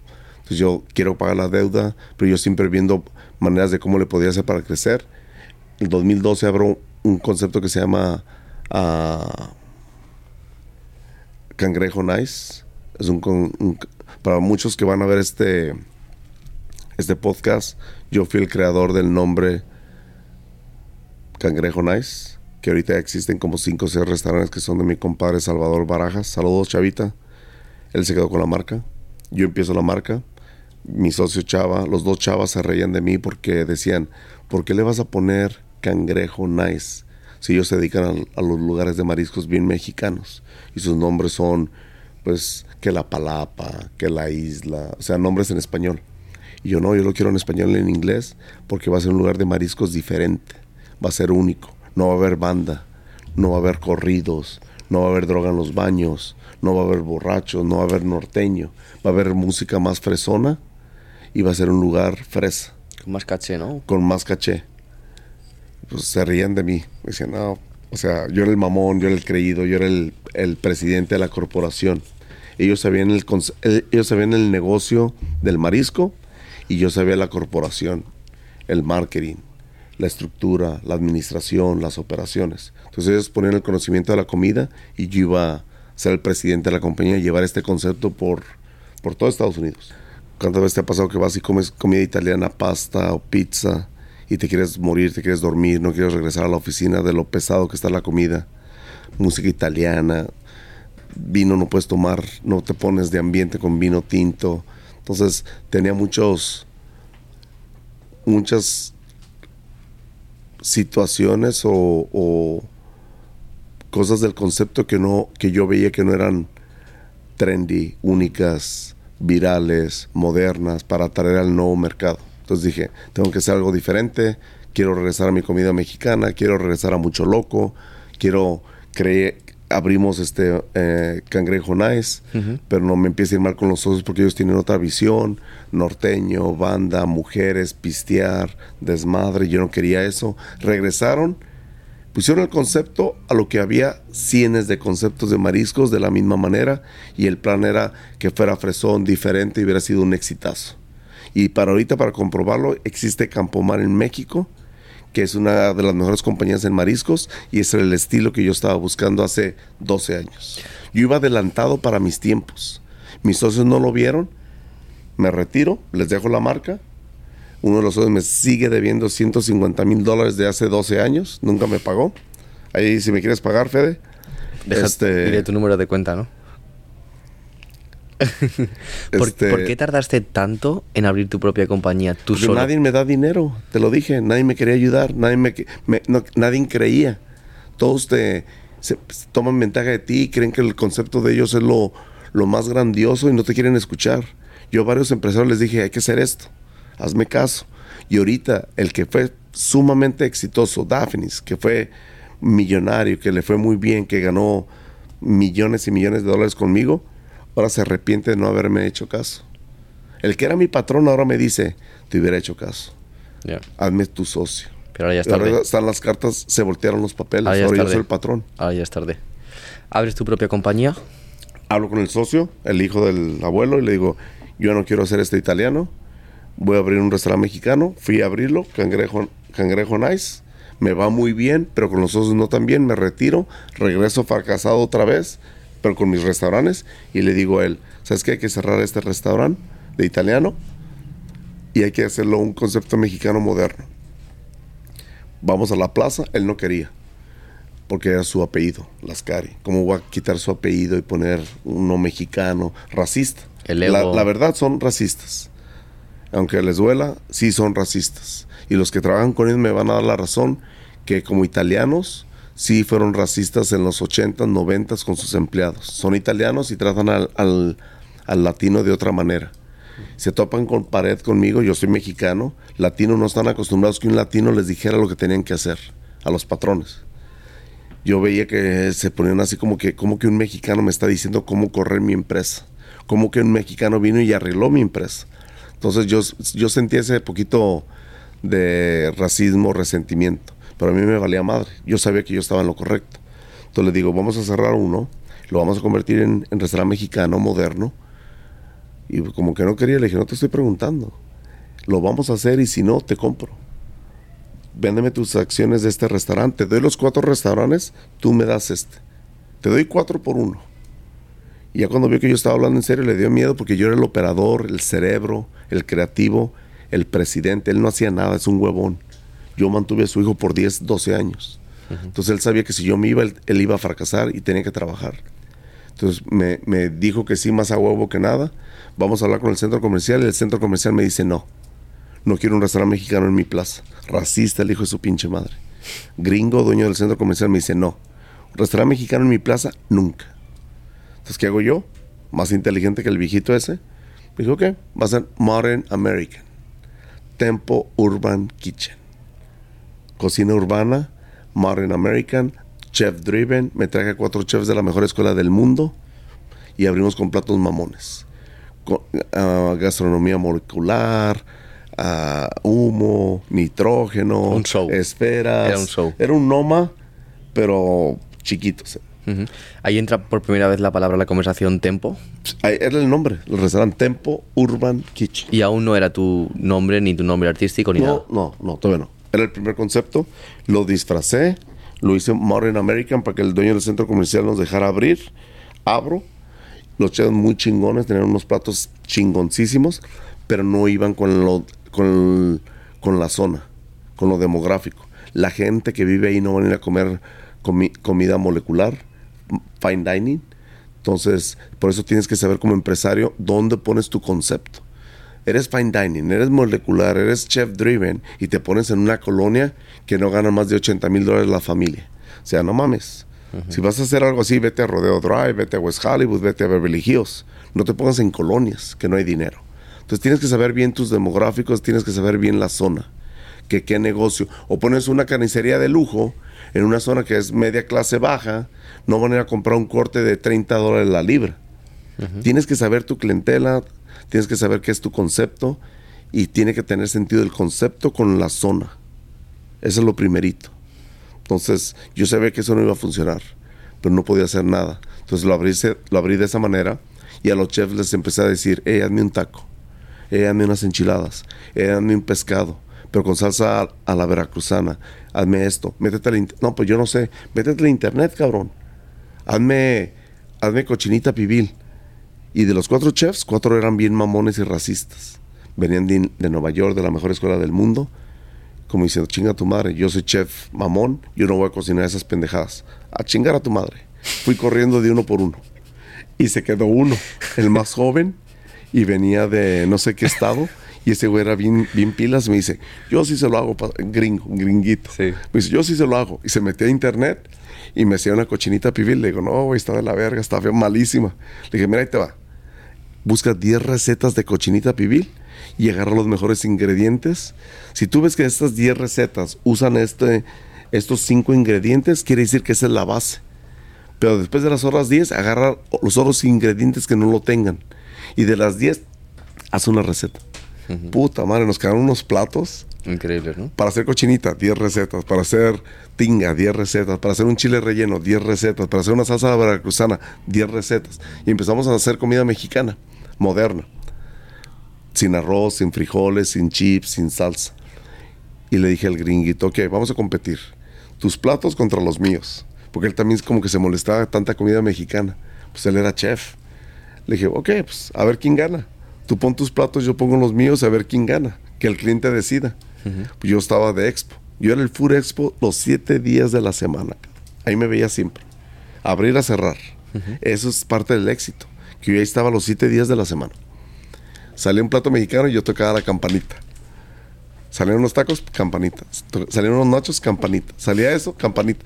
Pinche chef se me quedaba viendo como diciendo, chinga tu madre. O sea, yo iba ganando la competencia. Sus platos no se vendían, los míos sí. Y pues le metimos más mexicano y más mexicano y más mexicano. Y se convirtió en restaurante mexicano, cabrón.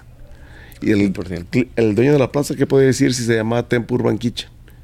Venía, esto es mexicano, no, es cocina molecular, moderna. Inspirada en México, ¿no? Esperada con, no, con Latin flair. Ok. No puede decir mexicano porque él odiaba mexicano. Es Latin flair.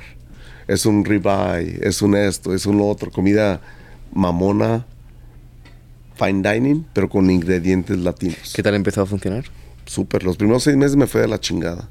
Mi socio se reía de mí y me decía, ándele cabrón, vendíamos 1.2, 1.4, ahorita no venden ni 600. Millones al mes. No, no, al año, Al año. cabrón. ¿Por qué crees que lo cerré? Por eso yo le decía, eso no es éxito. Es una, es una mediocridad que tengamos un restaurante grande con bar y vendamos 20 mil dólares a la semana. No mames. Pues empezamos a vender 50, 60, 80 mil. Qué bueno. Primero se reía él de mí. Y yo los primeros meses dije, ya me chingó. Él tenía razón. El que se ve como idiota soy yo con la familia, con todo el mundo. El pendejo fue el mexicano. Pero me aferré, me aferré, me metí a trabajar, le echamos ganas. Y empezó, boom, 40, 50 a la semana. Tres veces más de lo que hacía él. 80, 100, 120, 160, 200, 250, 300 mil dólares a la semana. Wow. De vender 20 mil a la semana. De ahí abrimos el local 2, de ahí abrimos el 3, el 4 y de ahí ¿Qué me- historia. qué- Y ahí la gente me empieza a decir tempo. No sabían cómo me llamaba. Llegaba yo a eventos, iban muchos artistas. Y pues, tempo. ahí Vamos ten- con tempo. ¿Ahí tenía redes sociales o de momento no? Yo en ese tiempo yo no quería tener redes sociales. Los chefs eran los famosos. Había un chef que salía en Food Network y él era la imagen de la compañía. Y un publicista muy famoso en México me dijo que tiene Emmys, que gana muchos premios. Me decía, Jorge, tú tienes que ser la figura pública de tu compañía. Ese chef de Food Network se va a ir y todo el dinero que le invertiste en marketing, en hacerlo más famoso, se lo va a llevar. Depende de un tercero. Entonces, a mí me da pena no saber hablar en la cámara, que todavía no sé hablar, que todavía odio la cámara, que mucha gente no me lo cree. Si no me creen, pregúntenle a Chucho. Para que me ponga el micrófono es como agarrar un caballo salvaje.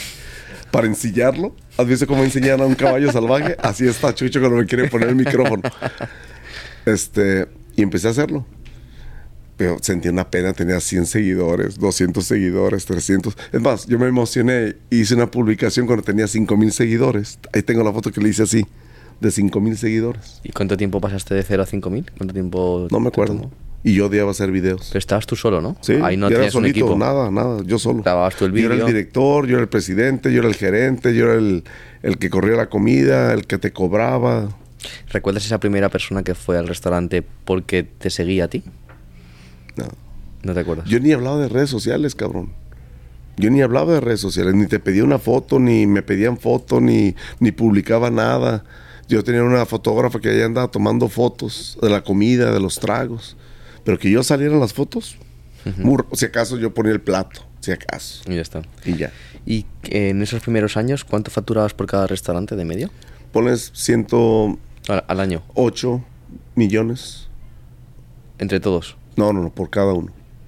No entiendo. 200 mil a la semana, por 50 semanas son 10 millones, ponle 8 millones, de 8 Ah, a 10 millones a por ocho. restaurante. 8 ahora te acabo de entender. 8 a 10 millones. Abrimos San Diego, me cuesta una fortuna, ¿Cuándo? millones de dólares. ¿Eso cuándo? En el 2016, yo creo. Ah, dos años después, de, abrimos el 2014 el primer tempo, 2010 los italianos, 2012 ma- ah, señor Cangrejo Nice, 2013 batallándole, compré dos loncheras, anduve de- también de food truck, yo la manejaba, yo cocinaba, yo te cobraba. O sea que hasta... Tenía los cuatro restaurantes italianos. Tenía el cangrejo nice y tenía dos loncheras. Yo me iba de mi casa a las 5 de la mañana y llegaba a la medianoche. Siete días de la semana. Entonces cuando la gente me dice, eres narco, lavas dinero. Sí, pendejo. Ven a ver el proceso, veas cuántos años he trabajado, cómo he trabajado para llegar a donde estoy. Todos esos cuatro años, del 2010 al 2014, me partí la madre teniendo trabajo los siete días, todo el día. Y sí iba bien, pero no era éxito. No, no traía yo un Ferrari, no traía relojes caros, o sea, no. Sacábamos para pagar los biles, sacábamos para pagar las deudas, es todo. Y vivir más o menos. Ok. ¿Y en qué momento cambió todo esto? 2014, 2015, 2016 compró el restaurante de San Diego Que era en una- una millonada, era un restaurante muy famoso, se llamaba Bracero, un restaurante de 5 millones de dólares, No sé qué conocí yo el otro día, ¿no? hermosísimo, de dos pisos. Ese que conocí yo. No sé si fueron a Little Italy. No, no, no. Ese, ese es hermosísimo. En la zona más fresa de San Diego. Qué bueno. Super gourmet. Dos pisos que ven los clientes, pero hay dos pisos bajo tierra. Es de cuatro pisos. Ok. Hermosísimo. Elevador. Muy bonito el restaurante. Yo voy como cliente, me enamoro del restaurante, pero valía una millonada que mi restaurante de Tempo Brea, yo le metí 100 mil dólares. Ese restaurante valía 5 millones. ¿Dónde ibas a sacar eso, no? Yo nunca, nunca, ese día dije, creo que nunca voy a poder tener un restaurante así de bonito. Lo dije en la mesa. Pero aún así le hablé a mi publicista, le dije, tú los conoces, ¿verdad? Sí. Diles que si quieren ser mi socio. Yo siempre me creí el Ferrari. Y yo siempre me creí mejor que todos. Y yo llegué y evalué la situación, el servicio, la comida, el ambiente, la experiencia y dije, están mal. Este restaurante va a cerrar.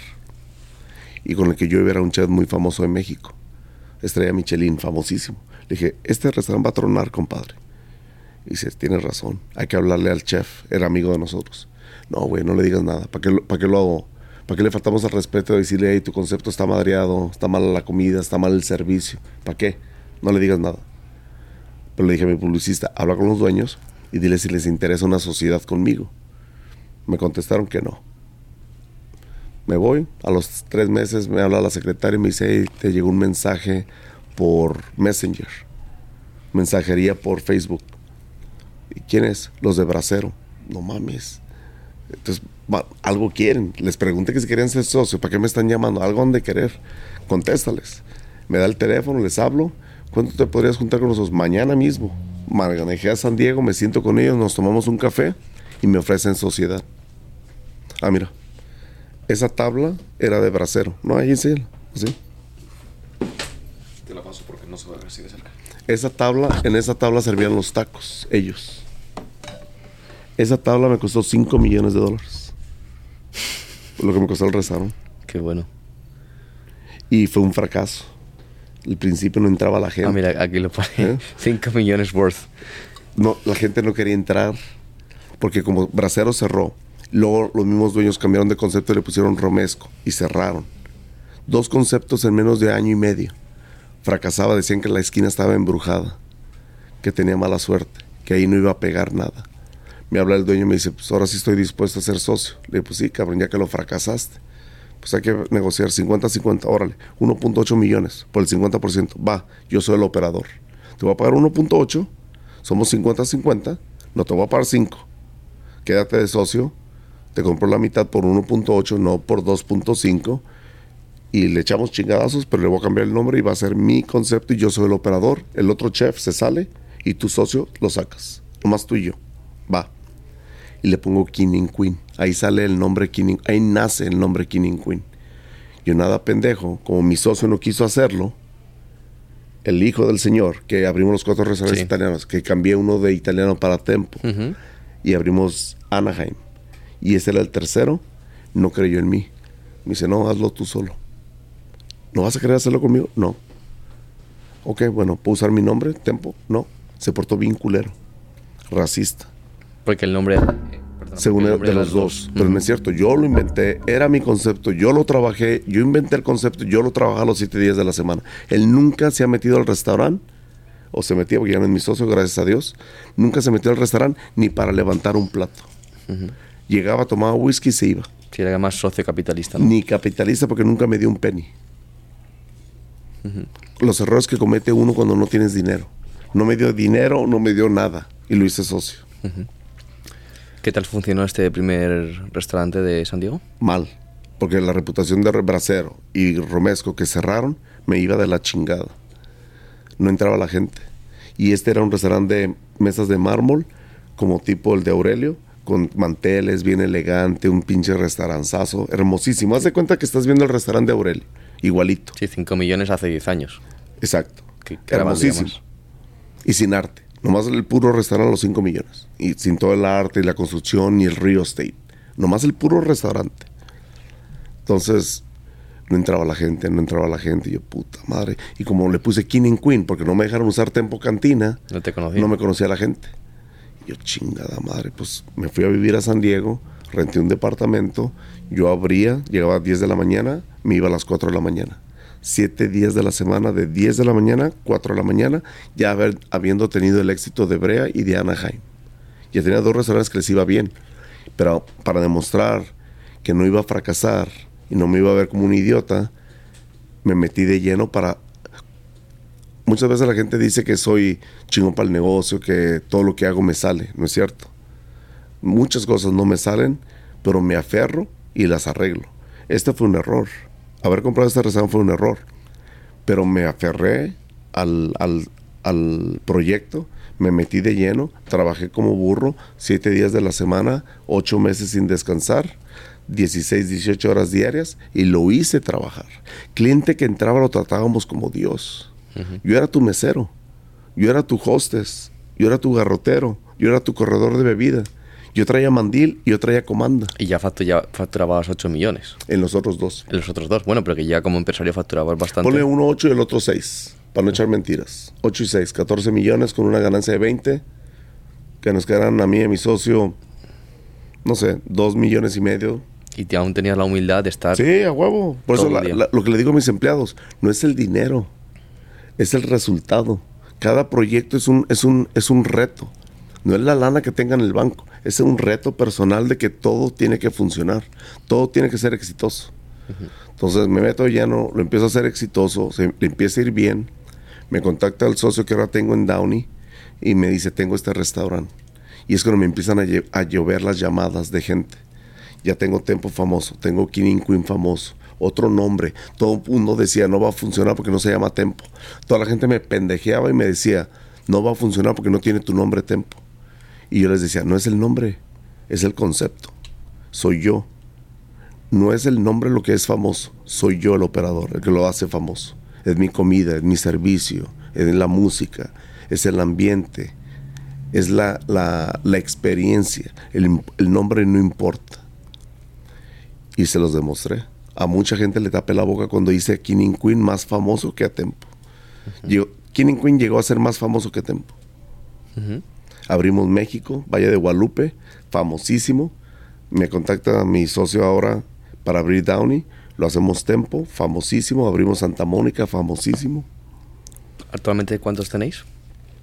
Son 14, estamos abriendo 22 más, construyendo. Ahorita en construcción tenemos ocho al mismo tiempo.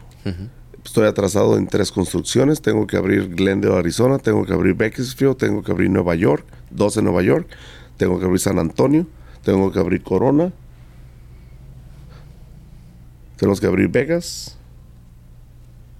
Siete al mismo tiempo. Hay Corona. Ocho. Al mismo tiempo. ¿Y mm, actualmente cuánto estáis facturando? Ahí acabamos de abrir Whittier.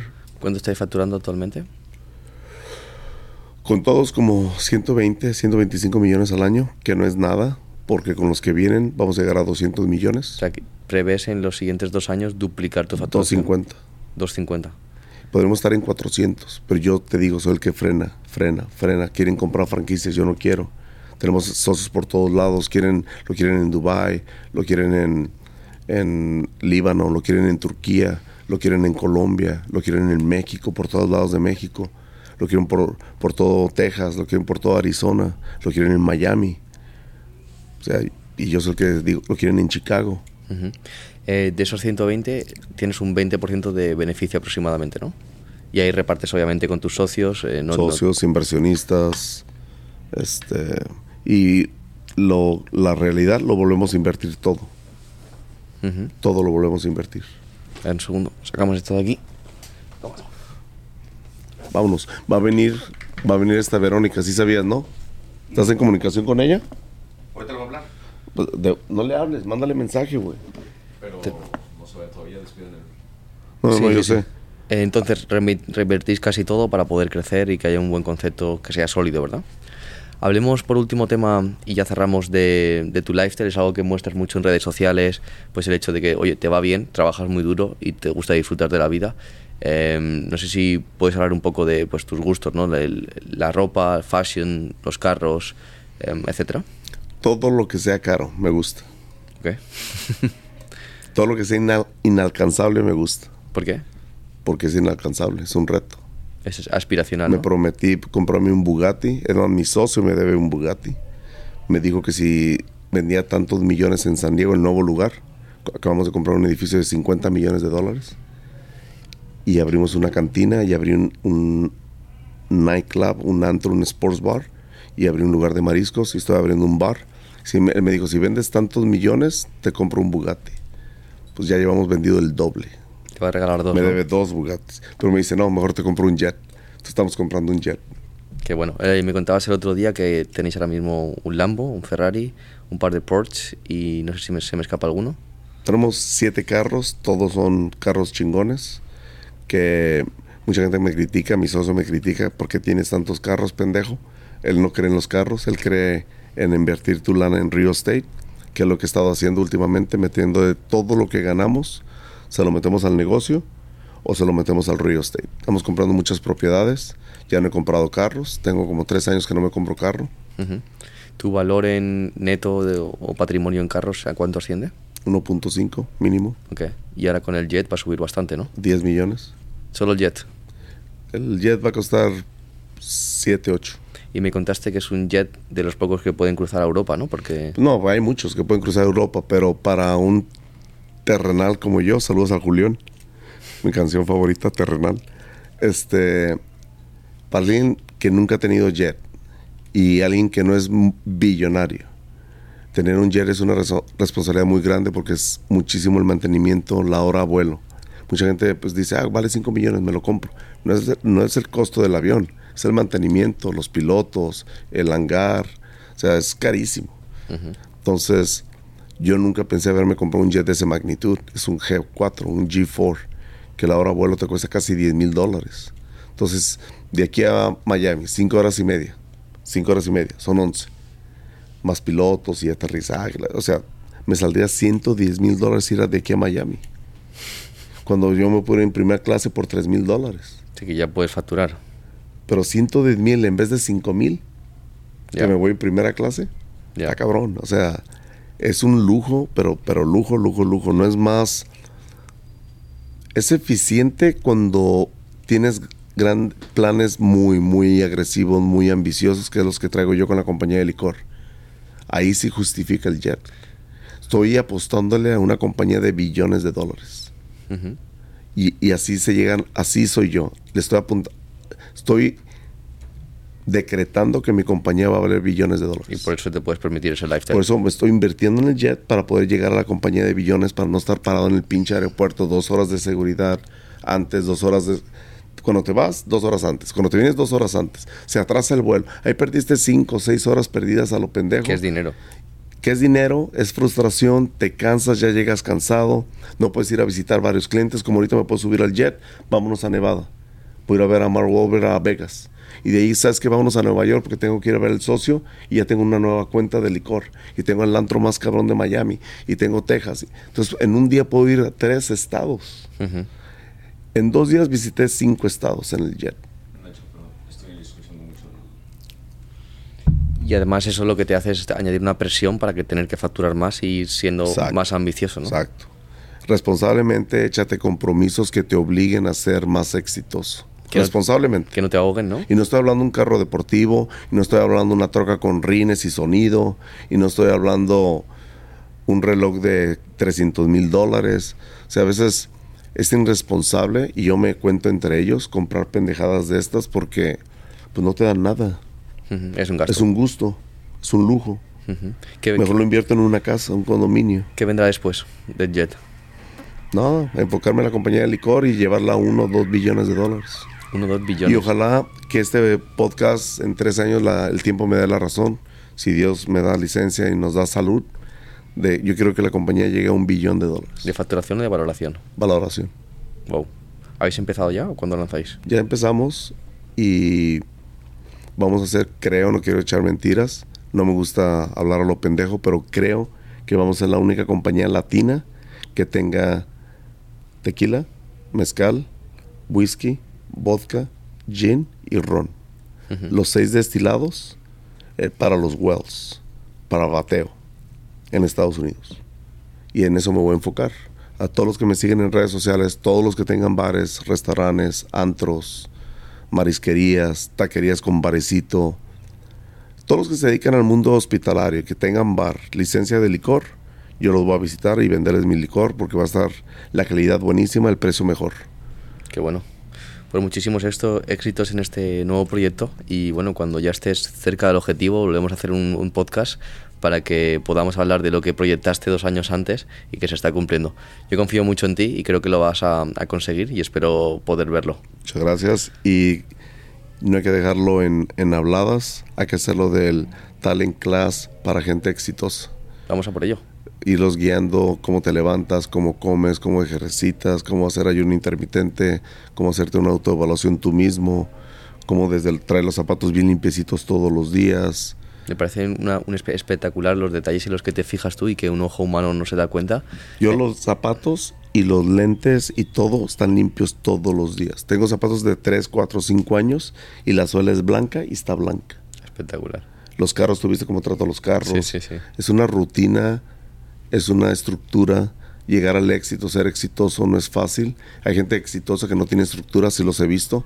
Se visten de la chingada, higiene de la chingada, que no sé cómo lo hicieron para llegar al éxito, pero Sí. no es común. Al no final cada uno tiene su fórmula y, y bueno, si creamos el producto que tú dices, al final cada uno va a aportar su visión y su, su fórmula para haber llegado a ese éxito. No, y lo que estoy tratando de decir que no es común que alguien desorganizado, sucio, sin falta de carácter, sin falta de organización llegue al éxito. No, Eso es es- lo que estoy tratando de decir. No es común. Es complicado. Entonces es más fácil llegar al éxito si tienes todos estos ingredientes. Estructura, organización, disciplina, una, una rutina, reglas. Mark Wahlberg, ahora que he estado pasando mucho tiempo con él, es multimillonario, a lo mejor billonario, una persona muy exitosa, muy talentoso, y el güey tiene una disciplina. Increíble. Se va a dormir súper temprano porque se levanta a las 4 de la mañana.